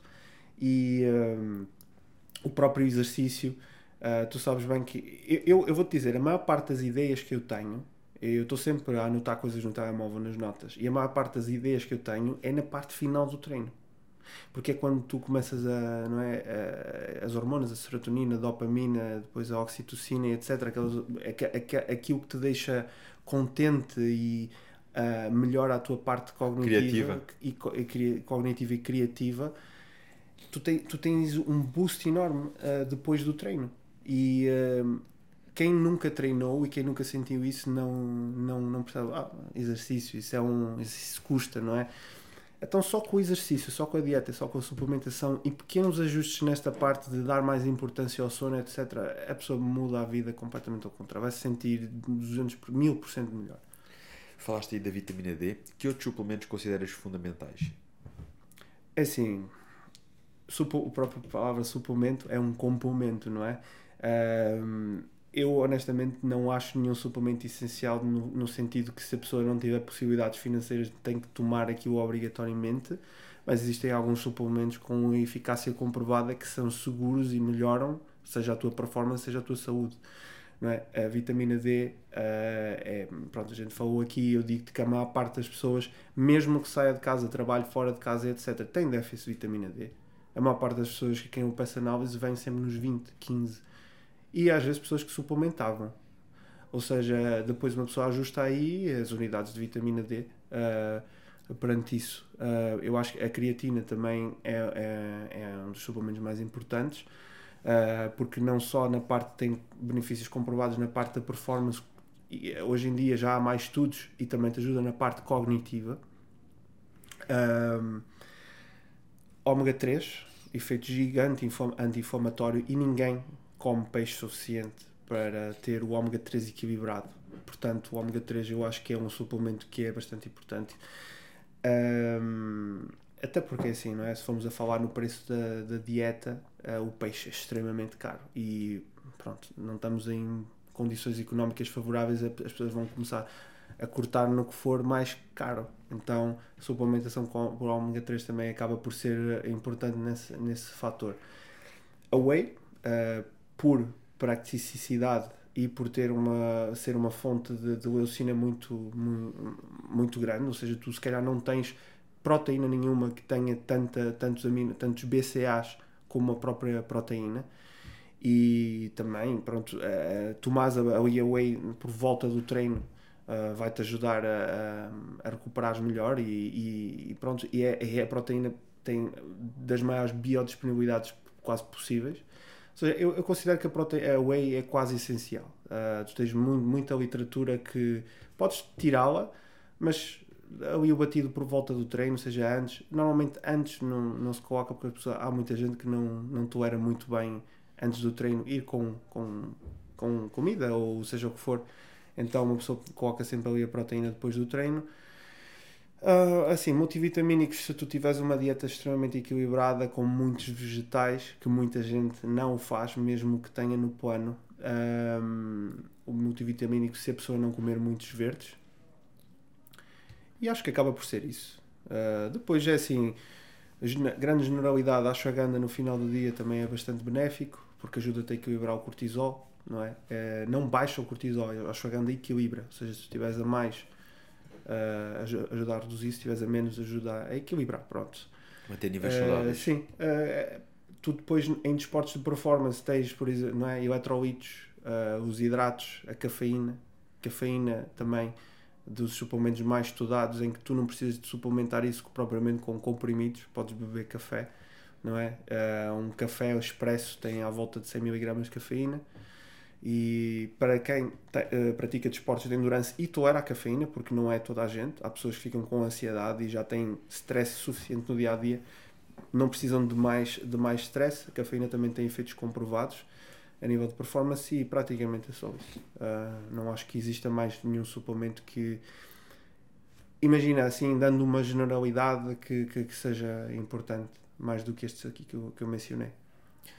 E a rotina do Paulo hoje em dia? Como é que é a tua rotina aqui de entre atleta, porque não deixas, continuas a fazer os teus treinos e tudo Sim. mais, uh, e empresário? Bom, hum, há bocado quando falaste na parte dos ajustes da rotina, eu vou-te falar aqui, hum, não é? O que eu faço também entra uh, nessa parte de, de, de, de otimizar, uh, porque é assim, não é? Tu quando entras na parte empresarial, tu, tu, tu, tu entendes que se não fizeres essa, isso, essa, estes, estes pormenores todos, principalmente no dia de hoje, que existem tantas coisas a querer captar a tua atenção e tanta coisa que uma pessoa tem que fazer, uh, tu tens que equilibrar a balança. E a balança equilibra-se não só com a parte do trabalho, imagina aqui, como com o relaxamento e o, o, o tu otimizares o teu lifestyle e toda, toda a tua rotina diária para, para, para, para teres aumento, um aumento de performance, seja cognitivo, descansares melhor, e, e todas essas coisas. Então, uh, pronto, eu acordo, como te disse, eu vou, sempre saio de casa, vou, fico. Pronto, uh, às vezes até vou ao meu. Agora eu tenho um ginásio montado em casa, vou mexer, vou pego nos pesos leves, faço algumas elevações, fico logo acordado. Treinas em casa geralmente? Uh, não, só em. Eu gosto de treinar, honestamente, o ir treinar é mais uma desculpa para, para sair, para ver, estar a, ver pessoas e. Pois, porque tu fazes a tua vida muito em casa, não é? Uh, casa, escritório, casa, escritório, sim, sim, sim, sim. Principalmente, é assim, num dia normal, sim. Há dias em que uma pessoa está fora de casa, porque, pronto, eu também lido muito com imobiliária, etc. E então, uh, quando não estou a fazer isso, estou, estou, estou o dia praticamente todo no escritório. Uh, coisas desde uh, desviar o olhar do ecrã a cada hora, estar ali, levantar-me 5 minutos, isso também é, é, extremamente importante. É por causa da tua visão, ficas habituado só a focar uh, o ecrã e vais perdendo visão uh, ao longe ao longo do tempo. Esta, estas todas pequenas coisas somam, não é? então, Pá, eu honestamente nunca pensei, nunca pensei em, em, nesta questão, porque eu, muitas destas coisas já faço há tantos anos que eu nunca. Automático já. Sim, sim, sim. E por exemplo, como é que é? Então já percebi, gostas de. Às vezes ativas um bocadinho de manhã, mas gostas de ir sim. fazer o teu treino ao ginásio, na mesma. Sim, sim, sim, sim. É, a tua alimentação, costumas uma alimentação pesada, fazes as coisas mais ou menos a olho, tentas. Como é que é? Hoje, hoje em dia eu, eu peso hum, algumas coisas, outras Imagina, dois ovos. Eu não vou pesar os ovos, não é? Ah, sim, claro. Mas gostas de ter noção das Eh, quantidades, mais ou menos. É isso que eu- Sim, sim, é assim, eu como à volta de 2.800 calorias, 2.700, eu não- ando sempre, o meu corpo está, o meu peso está igual a para aí 2 ou 3 anos, eu não é como uma pessoa deixou de ter objetivo competitivo a nível de culturismo, eu quero manter, eu, estou, eu tenho abdominais eh, o ano inteiro, eh, praticamente, se calhar só nesta fase aqui do inverno uma pessoa relaxa mais um pouco e aproveita para aumentar eh, o volume no ginásio e tal, e depois quando chegas ali por volta da primavera fazes ao contrário, aumentas a intensidade e, e se calhar cortas um bocado as calorias a olho, é, é o que eu estou a dizer. E, e- e eu digo isto também aos meus clientes, imagina, o objetivo é chegar a este ponto, que tu tenhas um... que não precises de estar a pesar tudo, a preocupar-te tanto, que chegaste ali que consegues manter um físico o ano inteiro sem teres muito trabalho. E isso conquista-se. Ah, por isso é que é preciso pôr, pôr, pôr o trabalho primeiro, não é? Criares a rotina, habituaste a ter a noção que não é uma obrigação comer saudável, não é? Eu, eu vou dar um exemplo. Eu estou aqui há uns dias já, aqui em baixo. Eu fui surfar segunda e terça e eu estou num hotel. Eu não tenho, eu não ando com a balança atrás, mas eu toda eu olho para a carta, para o menu e eu escolho sempre aquilo que é mais saudável. Vou dar um exemplo. Outro dia fui a um, a um restaurante, comi uma sopa e um poké de salmão com arroz. Completamente tranquilo. Eu, eu, eu- imagina, uma pessoa sabe mais ou menos quantas ca- calorias aquilo tem ao olho e está tá tudo bem.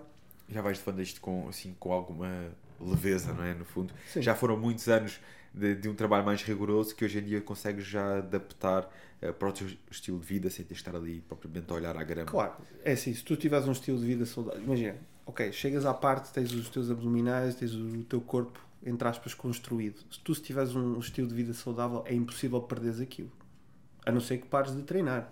E mesmo parar de treinar, eu vou-te dizer, eu parei de treinar dois anos por causa do ombro. Epá, foi extremamente difícil psicologicamente, eu perdi quase 30 quilos. Eu tinha 100 e, 101 quilos, uh, 100 quilos, à volta de 100 quilos, uh, quando eu me lesionei.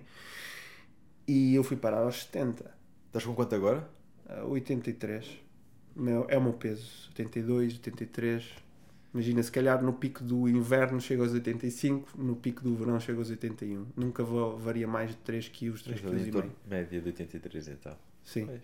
Ainda foi uma grande diferença desde essa altura. Sim, 100 sim, sim, sim, sim, sim. Ah, Mas nesta altura estavas em, em competição, não é? competição. E estava em fase de, de, de aumento. A minha ideia era, seria competir por volta dos 88 quilos Pois. no Pro. Para a minha altura, imagina, não, é, não tem nada a ver com. Tem a ver a estética. Nenhum juiz te pergunta eh, quantos O quilos peso. tens. Sim, sim. Isso pouco ou nada importa. Mas eu conhecendo o meu corpo, eu sabia que se eu chegar aos 88, 87 quilos com a minha altura, é o físico que. é? Eu tinha os ombros parecendo dos bolas de basquete e etc. Vá, Estava contente, pronto, olha, tive um azar, paciência. Eu também não pretendia competir muito tempo no Pro. Na altura, na, na altura eu, eu, eu ia competir até aqui na, na, na prova do Mr. Big, o Pro, era o meu objetivo prim- primário e depois eu ia fazer provas a seguir, uh, Itália, eu já tinha visto mais ou menos, eu ia fazer para aí 3 ou 4 Tinhas o provas roteiro seguidas. preparado. Sim, sim, sim. Mas lesionei um ano antes. é mais ou menos, imagina, eu lesionei-me em agosto de 2017 e a prova era em julho de, de 2018. Ou seja, eu ainda tinha mais um ano, eu ainda tinha um ano para me preparar. Falaste aqui de duas coisas interessantes, que foi a tua, o teu interesse de, de casares o fitness com anti-aging e o de levares para os teus alunos o objetivo de conseguirem criar um físico, uma condição que, que permita que, que lhes, que lhes permita estar assim todo o ano. O que é que consideras que é realmente aqui o fator diferenciador do teu método de acompanhamento? Eu- Eu acho que é, a parte, é, é sem dúvida a parte de, de tu criares a rotina. Porque planos são planos. Tu podes ir à internet e arranjar uns planos de dieta, uns planos de treino. Toda a gente pode fazer isso. Ah, agora, obviamente, plano personalizado etc. a ti. Mas acho que ah, mais do que isso é os ajustes no estilo de vida e a rotina que tu crias ah, saudável. Porque há pessoas que não é- é- imagina, a palavra dieta mesmo, é, é como a palavra estudar. A palavra dieta para muita gente é uma coisa negativa. Ah, dieta, esforço, sacrifício. Então, né, usas outras palavras, falas com as pessoas. É, é, é todo aqui um trabalho de coaching que não tem a ver com a dieta e com o treino que uma pessoa também tem que fazer para a pessoa depois manter os resultados. É a reeducação É- alimentar. O, É a reeducação de tudo. É uma pessoa tem. Tem porque é- imagina, tu, até, tu tens que ajustar, e sabes bem disto, tens que ajustar expectativas, porque há muita gente que vê resultados que são falsos online, ah, perca X quilos em X tempo. Ah, eu quero isto. Ou chegam até ti com fotos de, eh, de outras pessoas e não sei o quê. Ah, eu quero ficar assim. Ok, Queres ficar assim na tua versão, mas gordura corporal, ah, mais ou menos, ah, não é? Com a mesma percentagem, mas na tua versão. Agora, se chegas lá ao mesmo tempo que essa pessoa chegou, isso é impossível. Só por coincidência. Porque mesmo que a pessoa tenha o mesmo peso e altura, duas pessoas iguais, com a mesma composição corporal, não é? Não são irmãos, não são nada, são duas pessoas iguais. Eh, em termos de altura, composição corporal, fazem a mesma dieta e o mesmo treino, eu aposto contigo que passado dois anos elas vão ter resultados diferentes. Se calhar uma até ganhou peso e outra perdeu. Por exemplo. As pessoas têm que parar de se comparar com outras pessoas e de querer os resultados de outras pessoas. Falaste disso também já há pouco, que é a comparação que as pessoas hoje em dia fazem, que é muito fácil fazer nas- até mesmo nas redes sociais e que mete tanta pressão eh, em cima das Sim, pessoas. Tu falaste Não é só a que até- comparação de físico, é também E- a comparação da vida. e da vida, do lifestyle, tudo. É o físico e das outras coisas todas. Realmente é uma comparação que existe muito hoje em dia nas redes sociais. E tu, sendo alguém também nativo nas redes sociais, como é que aprendeste a lidar com isto? E como é que procuras passar isto também a quem acompanhas? É uma boa pergunta. Eu, assim, pessoalmente, eu nunca me deixei afetar por. Quanto muito, motiva-me. Eu, eu vou dar um exemplo. Eh, As pessoas dão, atribuem muita importância ao carro. Eh, Para muita gente, o, ca o, com o carro com que tu andas é, é- define-se tu- o teu estatuto social, o quanto dinheiro tens ou deixas de ter. E porque há muitas pessoas pronto, gastam o dinheiro todo que têm no carro e, e, e é o termo de comparação que têm depois. Ahm, Pá, o Paulo, não vais mais longe e isto até parece que foi combinado, porque o convidado esteve aqui antes de ti, eh, falou precisamente, o episódio anterior, sobre o carro. Ele tinha o carro do sonho dele, que ele queria um Porsche. Ok. E quando conseguiu o Porsche, ao final de pouco tempo vendeu, porque precisamente sentiu isso, que as pessoas já só olhavam para ele porque ele era o tipo que tinha o Porsche. Eh, e ele... Vou-te vou-te contar uma história da minha cidade. Da minha cidade, Vila Real, onde eu nasci. Eh, isto é uma história conhecida lá. Eu acho que ele era pintor. Então, aqui há uns anos atrás, pronto, o homem trabalhou a vida inteira. E aqui há uns anos, houve aqui uma grande especulação na parte do mercado dos carros, aqui disparou tudo de valor, mas aqui há uns anos atrás tu conseguias arranjar um, um, um Porsche 911 ali de, dos anos 2002, 2003, pai, por 30, 35 mil euros, ok? É muito dinheiro na mesma, mas para o carro que é, eh, o homem comprou, era o sonho dele. Passado uns, um, o homem em seis meses ficou sem trabalho, não tinha, não tinha ninguém a, a- a requerer os serviços dele. E o que as pessoas diziam, "Ah, anda de Porsche, não precisa. Pois, isto... E é assim, não, não, se mas eu digo, não é? é assim, por isso é curioso. Eu, eu, eu, eu não queria honestamente tocar neste assunto porque eu, o 911 também sempre foi o carro que eu quis comprar e eu tinha a possibilidade de comprar em 2018 facilmente e não o fiz porque eu sabia que isso ia acontecer. E eh, isso é o, é, é- pronto, é o carro que eu tenho hoje em dia, comprei e posso dizer que claramente as pessoas começaram-se a comportar de maneira esquisita à, à minha volta. Muita gente. Muita gente. Eu não falo disso, nem, nas minhas redes sociais tu não, não existe nenhuma foto do carro nem nada disso, porque eu deixei. Eu, de- eu- deixei de mostrar isso porque qualquer coisa que tu mostres as pessoas vão sempre achar que tu estás a ostentar, que tu estás. Pá, eu não quero saber nada disso. Percebes? É pessoal, é, o meu, é a minha coisa. Não, eu, mostrar aos outros é, para mim é irrelevante. E era o que eu estava a dizer. Se eu algum dia vi alguém com mais do que eu, isso para mim era motivador. Eu queria perceber como é que aquela pessoa conseguiu. Eu nunca tive inveja de ninguém. Imagina, eu, só- eu tenho inveja de pessoas que são extremamente felizes. Imagina, com pouco e coisas do género. É- não é inveja, estás a perceber? É chamada inveja branca, não é? É, que até acaba Sim, ah, como sim. assim? Como é que ele conseguiu? Mas no sentido de queremos perceber, aprender e pá, eu, eu tive aqui um convidado, tu deverás conhecer, que foi o, o Tiago Guimarães, já, já lá vai quase um ano que nós Conheço, temos- claro, dou muito bem com o Tiago. conheces o Tiago. E o Tiago disse uma coisa muito interessante, que é, pá, eu quando vejo alguém que faz alguma coisa melhor que eu, que está melhor do que eu, eu vou lá e pergunto, "Pá, como é que tu fizeste? Pá, ensina-me, eu quero aprender. A malta hoje em dia, é, ele conseguiu porque isto, porque aquilo. É pá, não, deixem-se deixem dessas tretas. Pá, vão ter com a pessoa, sejam humildes e perguntem como é que conseguiste. Porque, é que não, porque não acrescenta nada. É. estás aqui, que é, mas como. E é, é, o que eu estou a dizer. Ok, a pessoa tem o carro, vai perguntar. Imagina, eu, eu garanto 9 vezes de 10 a pessoa vai não é, ficar assim, mas vai provavelmente dizer. É que vai aquela história. Há uns vídeos, não é? Que, que vai. Um, ele entrevista pessoas, vê um, alguém com um Ferrari, olha como é, o que é que fazes, não? Como é, o que é que fizeste para ter esse carro? E a pessoa, pronto, diz-lhe o que é que faz. E não é? Toda a gente que tem carros assim tem negócios, ninguém Sim, quase sempre são trabalha empreendedores. É? Toda a gente é empreendedor e pronto. Agora, como, como, como? Vai querer saber. Procura, porque imagina, teres inveja não te vai mudar a tua vida. Mas pronto, isso aí já é decisão de cada pessoa. Isto também isto é, é uma coisa à parte eh, não é? e, e, e complexa. É, as redes sociais potenciam isso, a que as pessoas se envenenem quase elas próprias, com inveja e com. e sentem-se mal, porque imagina, tu determinas. Um, ehm, isto também já, já, já vai na parte do coaching mental.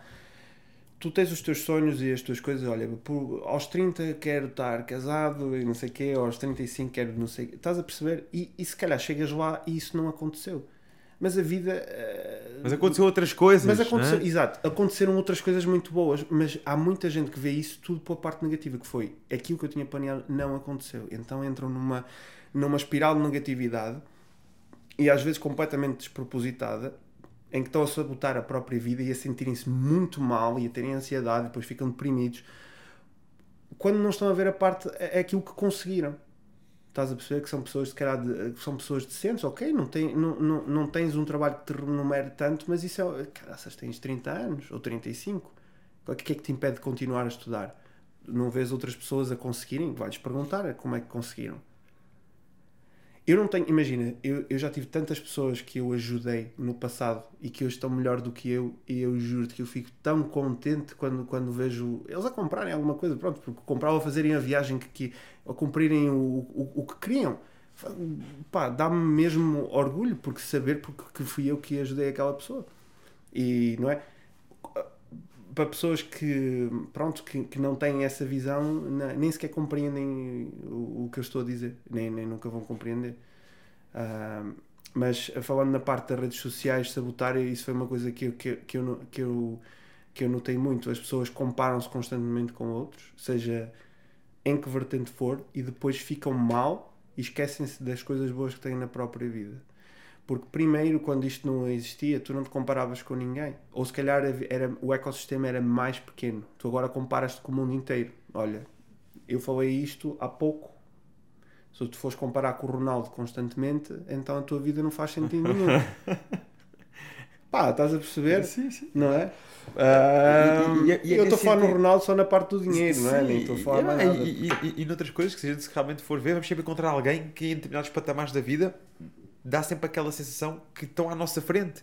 Mas lá está, não há duas pessoas iguais e aquilo que nós uh, temos, experienciámos e conquistámos agora é diferente e podemos ter conquistado noutras áreas coisas diferentes de outras pessoas e eu acho que nós temos que fazer o nosso caminho, uh, estar em consciência com o nosso caminho e, e é por isso que eu, que eu te fazia, que eu te deixo esta pergunta que é, eu, eu vejo que muitas vezes, já tive aqui uh, várias pessoas que, acabaram por crescer muito nas redes sociais e que chegaram a um determinado momento em que começaram a sentir as redes sociais quase aqui como um, sentiram a necessidade de parar um bocadinho nas redes sociais. Sim, por causa disto, porque pela pressão, às vezes de patrocinadores, pela pressão dos próprios seguidores de quererem mais e mais e mais e mais, e nós também somos humanos, também às vezes também precisamos fazer uma pausa, uh, pela pressão que acaba por ser criada naturalmente com, parece que estás sempre a ver a tal comparação, está sempre a aparecer coisas, e, e, e nós chega um certo momento em que temos que encontrar as nossas próprias defesas.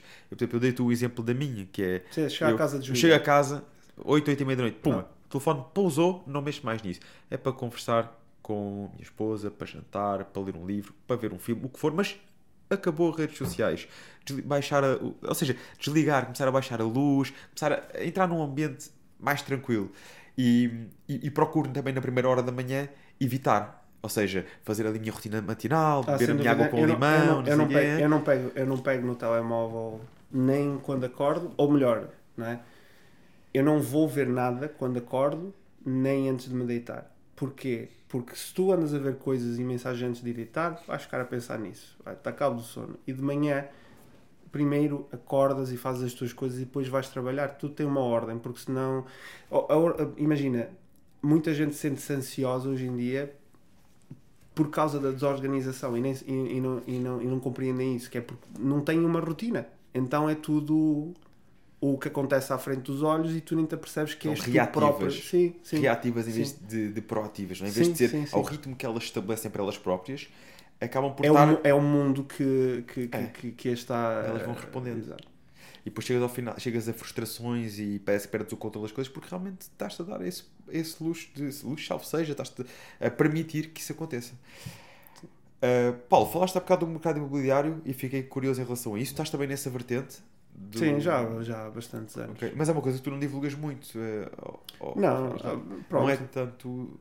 Não, não, não divulgo até porque isso é, é, assim, não, não há nada para divulgar, não é? Uma pessoa, a, a nível de imobiliário, eu faço a mesma coisa que qualquer investidor uh, faz, à exceção da parte da construção, não é? Não é? Eu tenho, eu tenho, tenho algumas coisas que, que, fui, que fui adquirindo ao longo dos anos, não é? Uma pessoa depois faz renovações e, e, e pronto, e tem, tem, tem essa parte toda que envolve o imobiliário, um, mas imagina, isso é um tema muito sensível hoje em dia, não é? Por causa do problema que a gente está a ter, que no fundo não tem nada a ver com o pequeno investidor imobiliário nem eu acho que o problema aliás não é acho o problema é que existem muito poucas casas em Portugal existe demasiada gente e as pessoas não têm noção que entraram em Portugal um milhão ou o que é que foi de, de, de pessoas ou um milhão e meio um milhão legais mas provavelmente ilegais não ilegais de estarem escondidos mas porque ainda não conseguiram os papéis sim porque está a demorar imenso se calhar tens para aí 2 milhões de pessoas que entraram desde a pandemia Okay? O que é que isso faz a um país que estagnou a nível de construção? Não, não há casas suficientes para todos. Isso é o que, foi, é o que fez o preço das casas e, de, e das rendas disparar, e, e isso é uma coisa que não tem solução.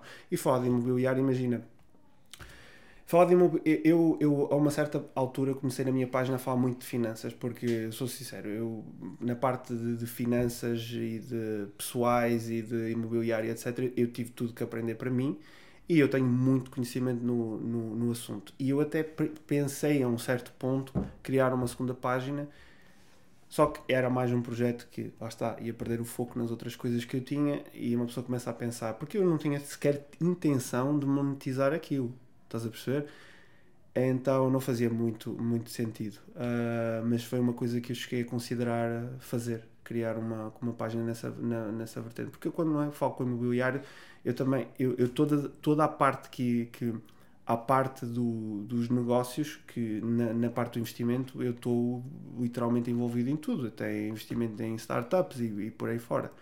E só se consegue, obviamente, a mexer-te, a falares com pessoas, não é? A não seres invejoso e a seres humilde, porque isso é o que falta a muitas pessoas.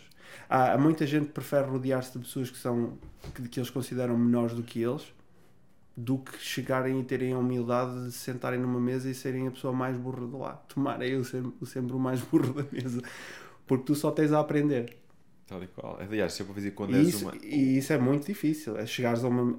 Percebes? Darem-te a hipótese de tu não teres nada a acrescentar e estás sentado na mesma mesa do que pessoas que chegaram extremamente longe na vida é, um, é uma coisa que muitas pessoas nem, não, não dá valor porque nem sequer se iria submeter a isso porque sabe que não Percebes? O ego não não nos permitia. Sim, sempre ouvi dizer que nós somos porta. a média de, das 5 pessoas com quem nos damos Sem mais. É? E quando Sem nós já estamos numa sala em que somos o, o, mais inteligente da sala, está na altura de passarmos para a sala seguinte.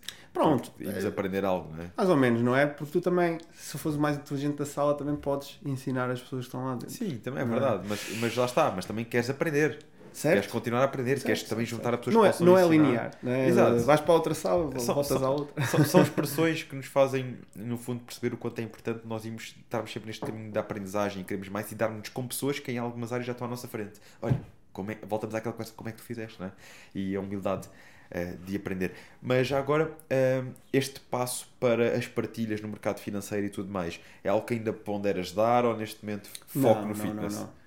Não, sem, o meu foco vai ser 100% no fitness. Eu, um, Eu honestamente eu fiz uma pausa, se calhar durante algum tempo a nível das redes sociais eh, e estou agora a criar uma equipa, ou seja, uma lá está, a parte da gestão uh, para me permitir a mim focar-me só na, na produção de conteúdo e voltar, por exemplo, eu vou dar um exemplo. Quando eu comecei a fazer corridas de obstáculos, houve muitos clientes meus e pessoas que me vinham perguntar como é que fizeram e começaram a fazê-lo.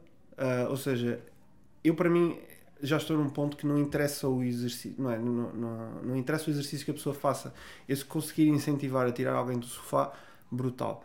Então eu quero mostrar outras coisas, eu, eu a começar se calhar do zero e a fazer o processo todo e a incentivar pessoas a fazer a mesma coisa. E para isso eu tenho que me libertar de, de, de outras coisas, de responsabilidades pequenas de, de gestão e, e por aí fora, e que é o que eu estou a fazer agora, que é para me focar no, no conteúdo no futuro.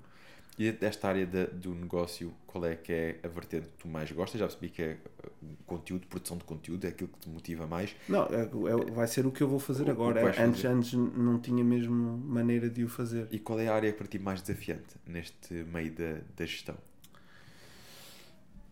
Assim, não é? Se, se tu criares um negócio do zero, vai ser sem dúvida ganhar marca, uh, nome e, e, e criares. E, e, porque é assim, é extremamente complexo criar um negócio não é. Imagina, tu podes. Eu vou dar um exemplo. Há muitas pessoas que querem ter um negócio próprio. E tu, só com o sonho de, de teres um negócio próprio e teres algum dinheiro para abrir, a única coisa que vai acontecer é que provavelmente daqui a um ano estás na falência. Porque falta-te noção de como é que tu geres o negócio, uh, se existe. Faltam-te, se calhar, contactos com fornecedores Uh, falta. Imagina, eu estava aqui o dia todo a debitar uh, pontos que são precisos para abrir um negócio. Só que muitas destas coisas tu tens que ir fazendo à medida que. Ok, focas-te nestes aqui e abres o negócio e depois começas a. Lá está, às vezes é preciso mesmo abrir para depois irmos então tornando. Tor tornar a experiência, sem dúvida. Sim, sim, sim, sim antes feito que o perfeito. Exatamente. Certo? Mas também não tens noção nenhuma do que estás a fazer, também não sim, vai ser benéfico, não vais aprender nada. Mas, olha, falo por mim, que, que realmente a única, a única experiência aqui que posso partilhar neste caso é a minha, que é eu uh, adoro fitness. É? Comecei uh, em, em, faculdade, falei há pouco, dava, dava uns treinos, fazia uns acompanhamentos online e depois decidi, surgiu a oportunidade de pegar nas minhas poupanças e abrir o meu primeiro espaço. E quando abri um ginásio, a operação do ginásio em si, eu não sabia nada, porque não é só dar treinos. Essa claro. parte eu percebia. Claro, claro. Mas não é claro. é só isso. É, é preciso muito mais. Tu tens gestão de equipas, tu tens, já não é só tu e o aluno, tens tu, o aluno, tens os, os outros elementos da equipa, que também têm objetivos e ambições. Depois tens a parte comercial, não chega só a ter treinadores. Depois tens a nutrição, depois tens a parte do marketing para o negócio escalar. Sim, como é que vêm tens, os clientes. E, pá, depois tens as licenças, depois tens o espaço, os arrendamentos, depois, depois começa. E agora? E preciso de fornecedores, e preciso ter um, sempre papel substituído quando for necessário, e preciso de limpeza. E, preciso... e quando começas a ver, e depois tens as pessoas que se inscrevem, e tens os, os processos de inscrição, e tens os processos de cancelamento, e tens não sei o quê, começas a perceber que afinal há uma panóplia de coisas que tu não fazias ideia. Sim. Mas que acabas por ir aprendendo com o tempo se realmente estiveres na área que tu gostas, porque senão sim, começam sim, a surgir sim. os desafios e tu desistes. Não, por isso, por isso, por isso é que, eu disse é há bocado a, a coisa de, de, Houve ali uma série de anos da minha vida que eu levantava-me da cama assim. Eu estava ansioso porque o, no, o, novo dia começasse, que era. Mas trabalhava de manhã à noite. Eu, eu trabalhei de manhã à noite durante quase oito anos seguidos. Sem, sem, sem brincar. Eu, eu tive semanas de cento e tal horas e se tu fores ver, cento e tal horas quase não é possível. Não, era possível porque eu, eu, eu fazia diretas, ah, às vezes duas diretas por semana, três diretas por semana cheguei a fazer.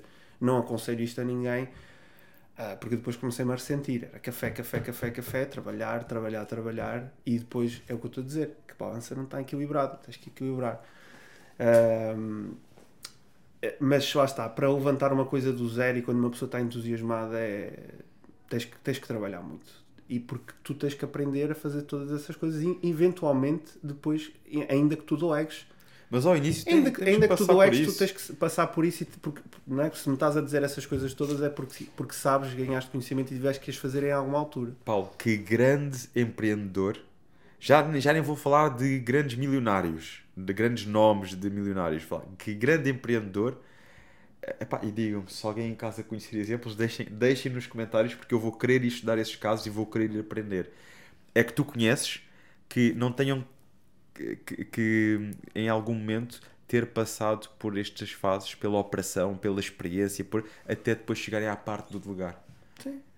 Pá, não deve haver muitos exemplos. Até pode haver algum caso E assim. quantas coisas não falharam pelo é? caminho? Quantas coisas não Porque as falharam? pessoas só veem, o, só veem, entre aspas, o resultado ou o sucesso, não veem o que falhar, porque uma pessoa também não vai falar disso, a não ser que seja uma coisa diretamente tu perguntas, ah, o que é que coisas que falharam? A pessoa lembra-se disto e daquilo, sei lá, falhei tanta coisa que correu, ou que não correu como, como tu querias, mas correu de uma forma diferente, que não era tão favorável, mas.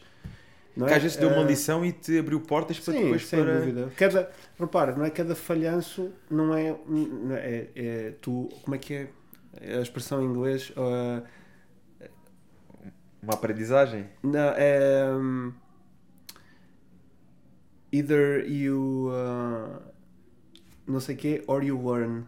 Ah, tu ou, ou, ou vences ou aprendes. Exato. Umas vezes ganhas, umas vezes aprendes. É isso, não, tu não falhas. Umas vezes ganhas. mas Isso é uma frase. Eu li o livro. Either, yeah. Eu li o livro do autor dessa frase.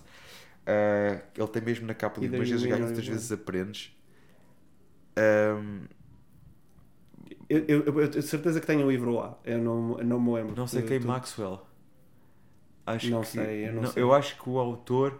John, John Maxwell. pronto. Enfim, há um, um autor conhecido que tem no livro essa frase que eh, eu tive a oportunidade de ler e, e que realmente é um livro muito marcante nesse aspecto, porque ele fala. Eu achei o livro. Eu comecei o livro e, e- e esse livro eh, foi precisamente. Não foi um livro que me estava a cativar muito ao início, porque ele, eu sou muito de- do pensamento positivo, de, de ver soluções, de ver. E ele começou o livro a falar de falhas dele, de erros que ele cometeu e não sei o quê. Mas depois o livro começou a me entusiasmar, porque ele começou ao longo do livro a mostrar que daquelas falhas vieram sempre lições, vieram aprendizagens, vieram, e depois a mostrar a parte positiva que veio ah, de, de cada fase. Sim, sim. E, e é engraçado como essa frase realmente é forte ah, e, E muda a perspectiva. e muda a perspectiva.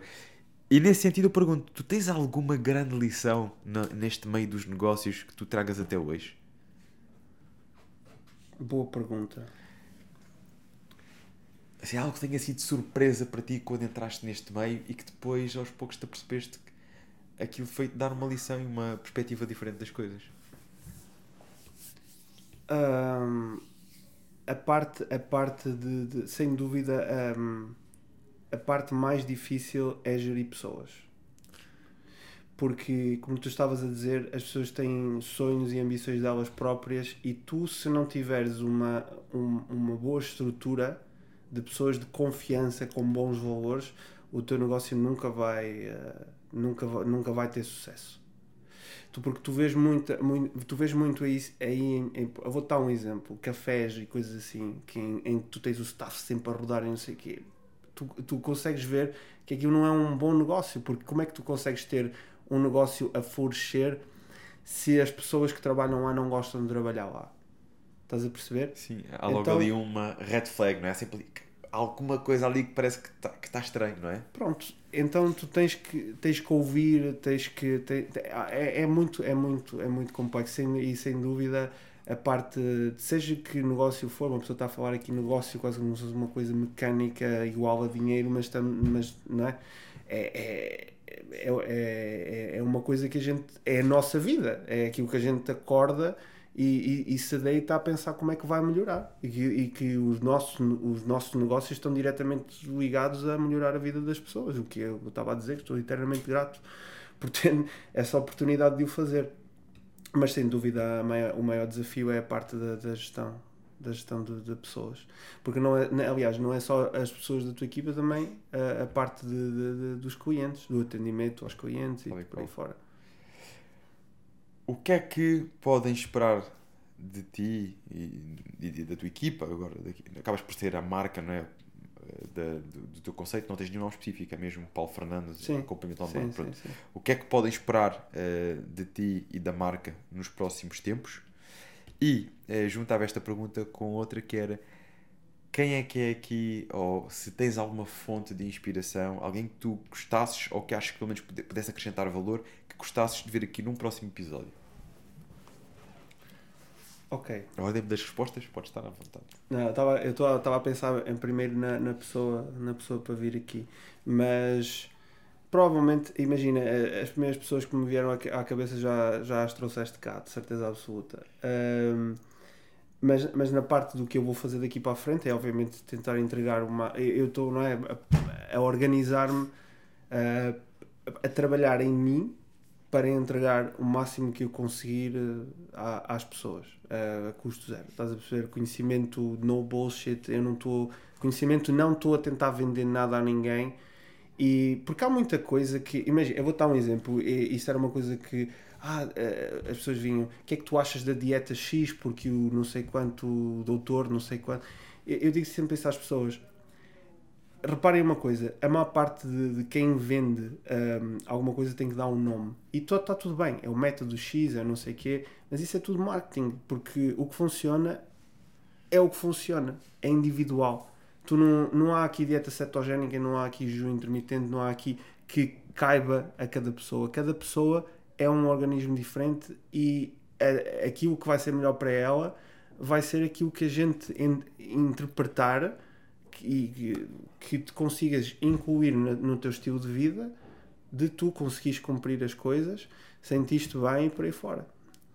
E isso não é marketable, não é? E uh, por isso é que eu, lá está, sempre tive dificuldade na parte do marketing porque eu nunca quis entrar por aí, porque me disseram, ah, tens de criar um método aqui, vá já em 2015, porque era fácil, depois dizia isso, pronto. E é mais fácil de fazer publicidade nesse caso do que estás a dizer, olha, o meu método é que funciona. pronto, ok. Uh, mas é isso, é, é entregar. E eu, olha, eu para te ser sincero, aquilo que eu também estava a pensar aqui nos últimos tempos era fazer uma missão humanitária Uh, porque eu, eu, eu, imagina, agora são tempos complicados, uh, mas eu gostava de fazer isso no, no futuro. Uh, eu tinha que me organizar para tal, porque como eu sou, não é?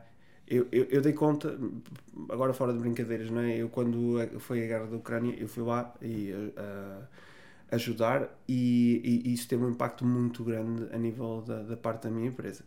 Imagina, eu não estava sequer à espera, negativo, Imagina, não, não tive muitos clientes durante para aí dois meses porque eu acho que as pessoas pensaram, pá, vai para lá, se tantas não leva um tiro ou qualquer coisa do Mas género. Espera, tu, tu, tu foste para a Ucrânia durante quanto tempo? Não, eu só, imagina, foi logo quando aquilo aconteceu, eu, é? eu como tenho alguns amigos também eram ucranianos e, e família, etc, eu perguntei-lhes, olha, os teus pais têm comida para quanto tempo?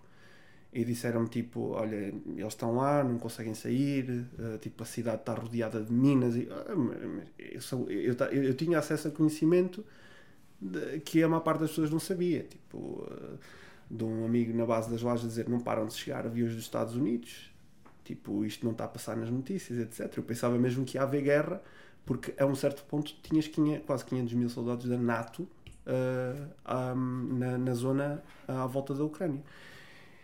E foi mais por causa dos pais de, de uma pessoa que eu conheço uh, que eu pensei, eu tenho que ir lá e eu vou levar, eu, pá, não quero saber quanto dinheiro é que isto me vai custar, eu vou encher uma carrinha de material médico. Cheguei a ligar para algumas empresas, mas eh, quando eu dizia o que queria, eles diziam que não, não, não vai ser possível.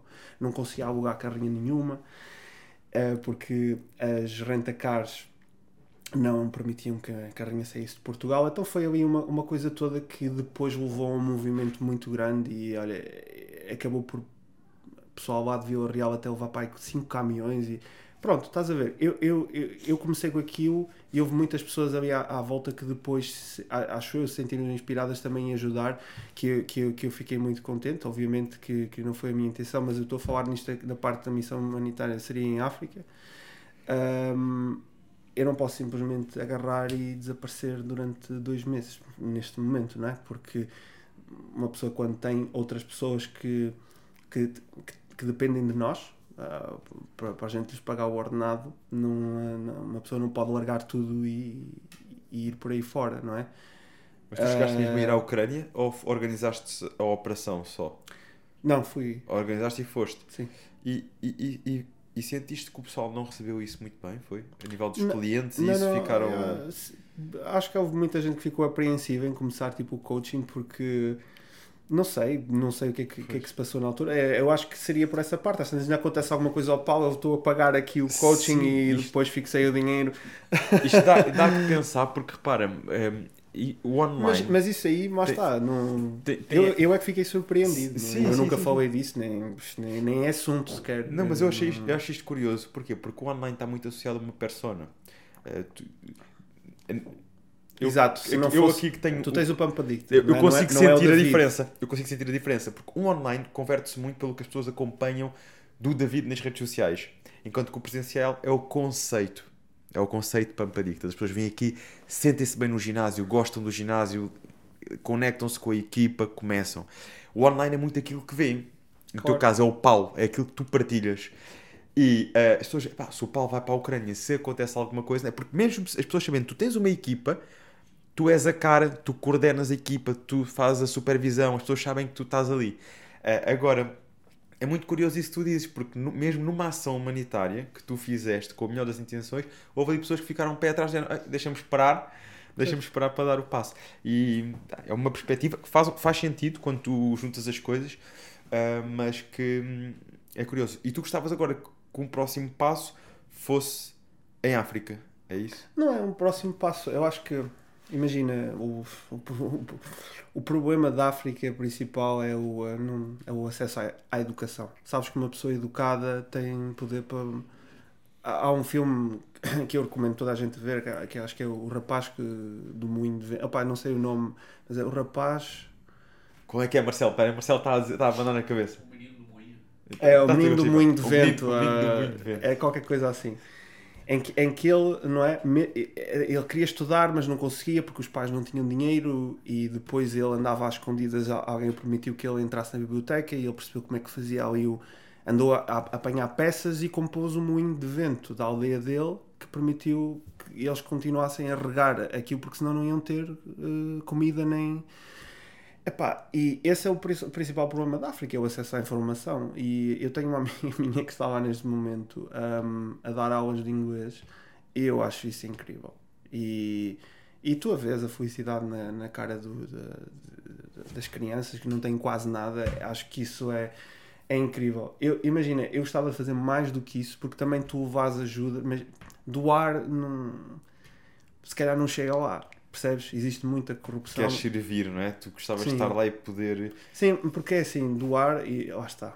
Isto aqui também não quero estar a, a desincentivar as pessoas a, a não o fazer porque lá por existir corrupção não quer dizer que seja a 100%, mas ahm, tu certificaste que as coisas chegam lá e que são entregues a quem, a quem realmente precisa, acho que sempre foi uma coisa que eu tive na minha cabeça. Que eu sempre que ajudei fui, fui eu, estás a perceber? Seja dar, arranjar comida a sem-abrigos ou a pessoas que precisam e etc ou animais, etc. Sempre fui eu, sempre fui eu que, que fiz as coisas. Eu não. O doar, uma pessoa desconfia sempre porque há. Eu sei de montes de casos, pronto, e, eh, essas coisas já vêm comigo desde, de- desde puto e eu sempre, sempre quis fazer eu as coisas. Então, ah, tenho, tenho, tenho esse, esse, esse objetivo, mas lá está, tenho que me organizar. Uma pessoa também, não é? Ah, eu tenho 37 anos, uma pessoa tem- ainda tem tempo de sobra para o fazer.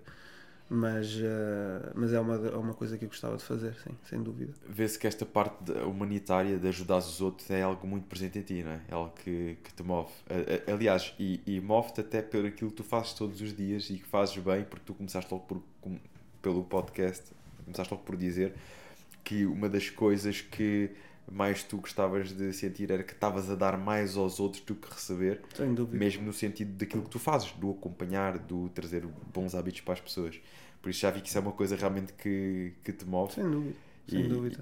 E, e Às- que às vezes um- fase também. Às, às vezes uma pessoa, pronto, a falar, hum, eu falo muito de assuntos aleatórios, houve muita gente que está ligada ao marketing, etc, que me chamava a atenção, tipo, ah, não, falas tanto dessas coisas porque as pessoas vão passar o story à frente, ninguém vai ouvir o que tu dizes.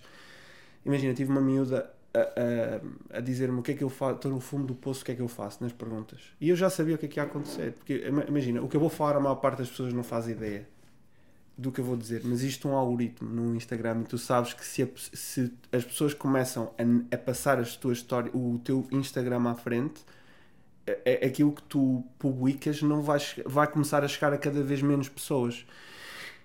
E eu já sabia, eu vou responder esta pergunta, eu não vou ter alcance nenhum durante dois dias. E foi, aconteceu, aconteceu isso. Porquê? Porque eu respondi aquilo durante 4 minutos de, de vídeo. E era nas histórias. E ninguém está com paciência nas histórias É. para ouvir 4 minutos de vídeos sem legendas. Então, opá, eu não é, dei uma, uma, uma, uma mensagem para ela que eu sei que provavelmente ajudava montes de pessoas e não tenho dúvida que ajudou, né? pelo menos naquele momento. E para mim isso basta. Pá, eu não, não quero saber que, que pronto, cortou-me o alcance paciência, mas eu, se conseguir ajudar uma, uma pessoa com, com a minha mensagem, eu não tenho aquela coisa, pronto, estou aqui para, a pregar sermões de Santo António, de- como é que, já nem sei qual é o padre, não é? Para cá sermões, pronto. Eh, o, o sermão de, de, de- pronto, lá do padre aos peixes, né? para que ninguém estava a ouvir. Eh, para mim basta uma pessoa captar a mensagem e, e dizer, e volta meia volta eu recebo mensagens de pessoas de uma coisa qualquer que eu disse há uns anos atrás, inspirou-os a fazer, a abrir o próprio negócio, a fazer qualquer coisa. Ou... Quais são as fico- mais frequentes, as mensagens mais frequentes? Acaba por ser por essa, com essa parte do negócio e tudo mais? É assim, eu acho que há, há muitas pessoas pronto, que às vezes não, não, não, não o fazem, mas há pessoas que agarram e, e- e sentem mesmo necessidade de vir ter comigo e, e mandar a, a- a mensagem ou, ou falar comigo de alguma coisa que eu disse no passado que os inspirou e que a fazerem alguma coisa, mesmo one-on-one coaching, e que, que, pronto, eventualmente lhe- lhe- lhes mudou a vida e eu, eu fico, eu fico muito contente, muito, muito, muito, muito contente mesmo, radiante. É a coisa que mais retorno me dá. É, é, é saber que estou a ter um impacto positivo na vida das pessoas, seja de que maneira for. E há assim perguntas que sejam mais eh, recorrentes? Ahm, em que sentido? No geral, É. que, que a malta te faça nas redes sociais. Eu acho que a, a- pergunta mais recorrente é sempre a pergunta da motivação, não é? Mas é, eu, eu digo a toda a gente para, para esquecer isso porque nem eu estou. Imagina, para treinar é tal história. Eu não estou motivado sempre para treinar, mas eu sei que se eu for, se não fores, vai acontecer uma coisa. Vais começar a sentir mal contigo. Eu falhei, eu não. Mas às vezes isso começa a moer a cabeça, principalmente se a pessoa ah, tiver demasiado tempo de sobra começa a pensar no, naquilo e que não, pronto, eu falhei, agora já não fui hoje, já não vou amanhã. Então, às vezes, forçar-te a ir é que tal história da consistência da rotina e quão importante é, porque vai-te permitir fazer as coisas na mesma quando tu não, não estás com motivação. Porque a motivação é temporária, não é? Mas eh, tu consegues criar uma rotina que tens sempre consistência. O segredo está nessa, na- Claro nisso mesmo, na rotina. Fazeres as coisas. Sabes que, as- sabes que tens que fazer, mais vale fazer do que não fazer. Vais fazer, vais te sentir orgulhoso. Eu superei-me a mim próprio. Repara, eu tenho um amigo meu que começou a correr hum, agora há pouco tempo. Começou por uma meia maratona, ah, agora já faz uma maratona. E sabes que ao correr há, há sempre ali um limiar. Não é um limiar da dor, mas é um limiar de superação em que as pernas já não dão mais. Tu ouves o David Goggins a falar muito disso Sim, sim, sim. um, em, em que tu tens que lutar contra a tua cabeça para não parares. Mas quando tu superas isso, opá, há ali uma barreira. Há ali uma barreira. E eu não é? vou-te dizer, isso aí, quando tu consegues fazer isso, isso aplica-se. a- va- vais a começar a acreditar em ti em todas as áreas, as áreas da vida. Porque há muita gente que não acredita que consegue, seja o que for. E na parte do correr e do limiar eu já não consigo mais, mas tu né, estás numa prova, insistes, insistes, insistes, insistes, e no, no fim só tens que, não é? Vais sentir orgulhoso de ti. Eu consegui contra mim. Porque, não é? Quem, quem é o nosso principal adversário? É a nossa cabeça. Somos nós.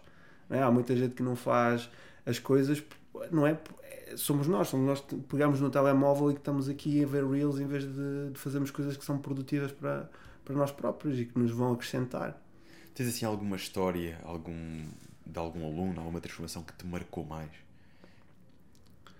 Por acaso tu contaste há bocado de uma muito interessante, foi precisamente aquele aluno que estava a ter resultados fantásticos depois que se agarrou a um número, que foi a Sim, testosterona, sim, sim, sim, e, sim. e entrou em autossabotagem por causa de um, de um número, não é? Mas há assim alguma outra que tenha impactado? Olha, não é? Eu já faço isto há mais de 10 anos e hum, já tive muitas pessoas que sentem muitos quilos que foram parar aos 80 e tal e que estão com pessoas completamente mudadas hoje em dia. Hum, mas eu acho que é, é a, parte, a parte mais importante é a mudança psicológica. Eu não, não, não me consigo lembrar agora nada específico porque, porque é muita gente. Mas é a parte psicológica de, de, de, de começarem a acreditar neles próprios. Eu sei que isso. Quando tu ganhas. É porque é autoconfiança, percebes? Não é só a estética, é a confiança nas pessoas. Do, não só de tu acreditares que consegues, porque superaste uma coisa que tu achavas que não, não conseguias e veste ao espelho bem, é, não é? É incrível. É, é a percepção, porque tu tanto te podes colocar num, num, num, num, estado positivo como num estado negativo. A olhar para o espelho e a dizer eu não consigo nada, não vale, não vale nada, etc. A pessoa pode se colocar numa depressão. A dizer ela própria que, não, que, é, isso é, é a pior coisa. E eu digo-te isto porque também já passei por todo tipo de fases na minha vida, não é? Assim como é... consegue empoderar-se ao trazer afirmações positivas em frente sem dúvida, é? Sem dúvida, sem dúvida. Bruno, Paulo. conversa. Uh, Paulo, Bruno. Sabes o que é que eu estou a dizer, Bruno? Porque eu tive aqui também o Bruno Lourenço. Sim. O Bruno Lourenço também também já foi há algum tempo e agora ele eu muito bem, o Bruno é meu amigo. É, pronto, é, eu, eu conheço essa malta toda, vocês também são dois lá do norte, tu, Sim. o, Tiago, pronto, o Bruno. E sabes que agora por falar no Bruno, o Bruno contou uma coisa que me fez lembrar também a propósito desta conversa que estavas a ter, que foi o Bruno falou muito disto, que é a parte psicológica, as próprias depressões que hoje em dia vêm tem muito fruto não só das redes sociais, mas também daquilo que a malta às vezes começa, da pressão, começam a sentir, uh, quando começam a ter mais alcance, a chegar a mais pessoas. Pronto, e ele partilhou muito esta, esta parte, eh, um bocadinho na semelhança daquilo que tu disseste, que é daqui a 5 anos vamos estar a passar uma fase em que Sim, um, uma, pandemia, uma pandemia a nível mental. psicológico, a nível mental, não é? E o Bruno falou muito disso também, e, e, e foi curioso. Um, eu acho que nós, quando estamos muito ligados aqui às redes sociais, à, à internet, e quando vamos por ter o nosso negócio também, de alguma forma, uh, diretamente relacionado com isso, temos que criar estratégias, temos que ser muito inteligentes para nós e para os outros, porque senão vamos para entrar nesse ciclo, não é? E chegamos a um ponto que é a tal espiral que. Sim. E como é que eu estava a dizer há bocado, não é? Se tu não estiveres bem, não ajudas ninguém. Tal e qual. Que não nos podemos esquecer que nós temos de estar em primeiro lugar. E, é para estarmos bem, e não é, para e, estarmos exato, para os outros. E isso não é, não é ego, não é narcisismo, é simplesmente é o que é. Se tu não estiveres bem, não consegues ajudar a pessoa nenhuma. E, e quando eu falo em ajudar, não é, é, é também estou a falar na parte de, imagina, do pai que tem que dar educação ao filho, não é? Se, não, tiver, não, se não estiveres bem, se não tratares da tua saúde, se calhar não vais estar cá tanto tempo para, para o fazer. Não é? Primeiro tens de tratar de ti. E aquela frase que tu puseste no Instagram e que falaste aqui, que é, realmente dá que pensar, né? falamos muitas vezes, dava a vida pelos meus filhos e se viveres pelos teus sim, filhos. Não é? Porque acho que é, é, é aí que muda o mindset. Eu fiquei foi aqui curioso em relação a um ponto que é Uh, tu neste momento ainda estás na operação, por exemplo, dos planos de treino, dos planos alimentares, ou estás mesmo mais só conteúdos e fazer chegar esses conteúdos ao máximo de pessoas possível para poderes ajudar o máximo de pessoas possível? Sim, eu ainda faço a, a gestão. Passa, Faz a gestão passa, da passa, passa, tudo, passa tudo por mim. Okay. Supervisionas Sim. E, e acabas por ser tu o produtor dos conteúdos. Tens uma equipa de marketing contigo também? Não, isso é o que eu estou a dizer, está a começar agora. Okay. Eu tive um bocado de tempo parado, porque, porquê? Porque todas as outras responsabilidades uh, era, era eu que as tinha. Agora estou a, a, começar, a, vou começar a partir de agora a delegar. Não é?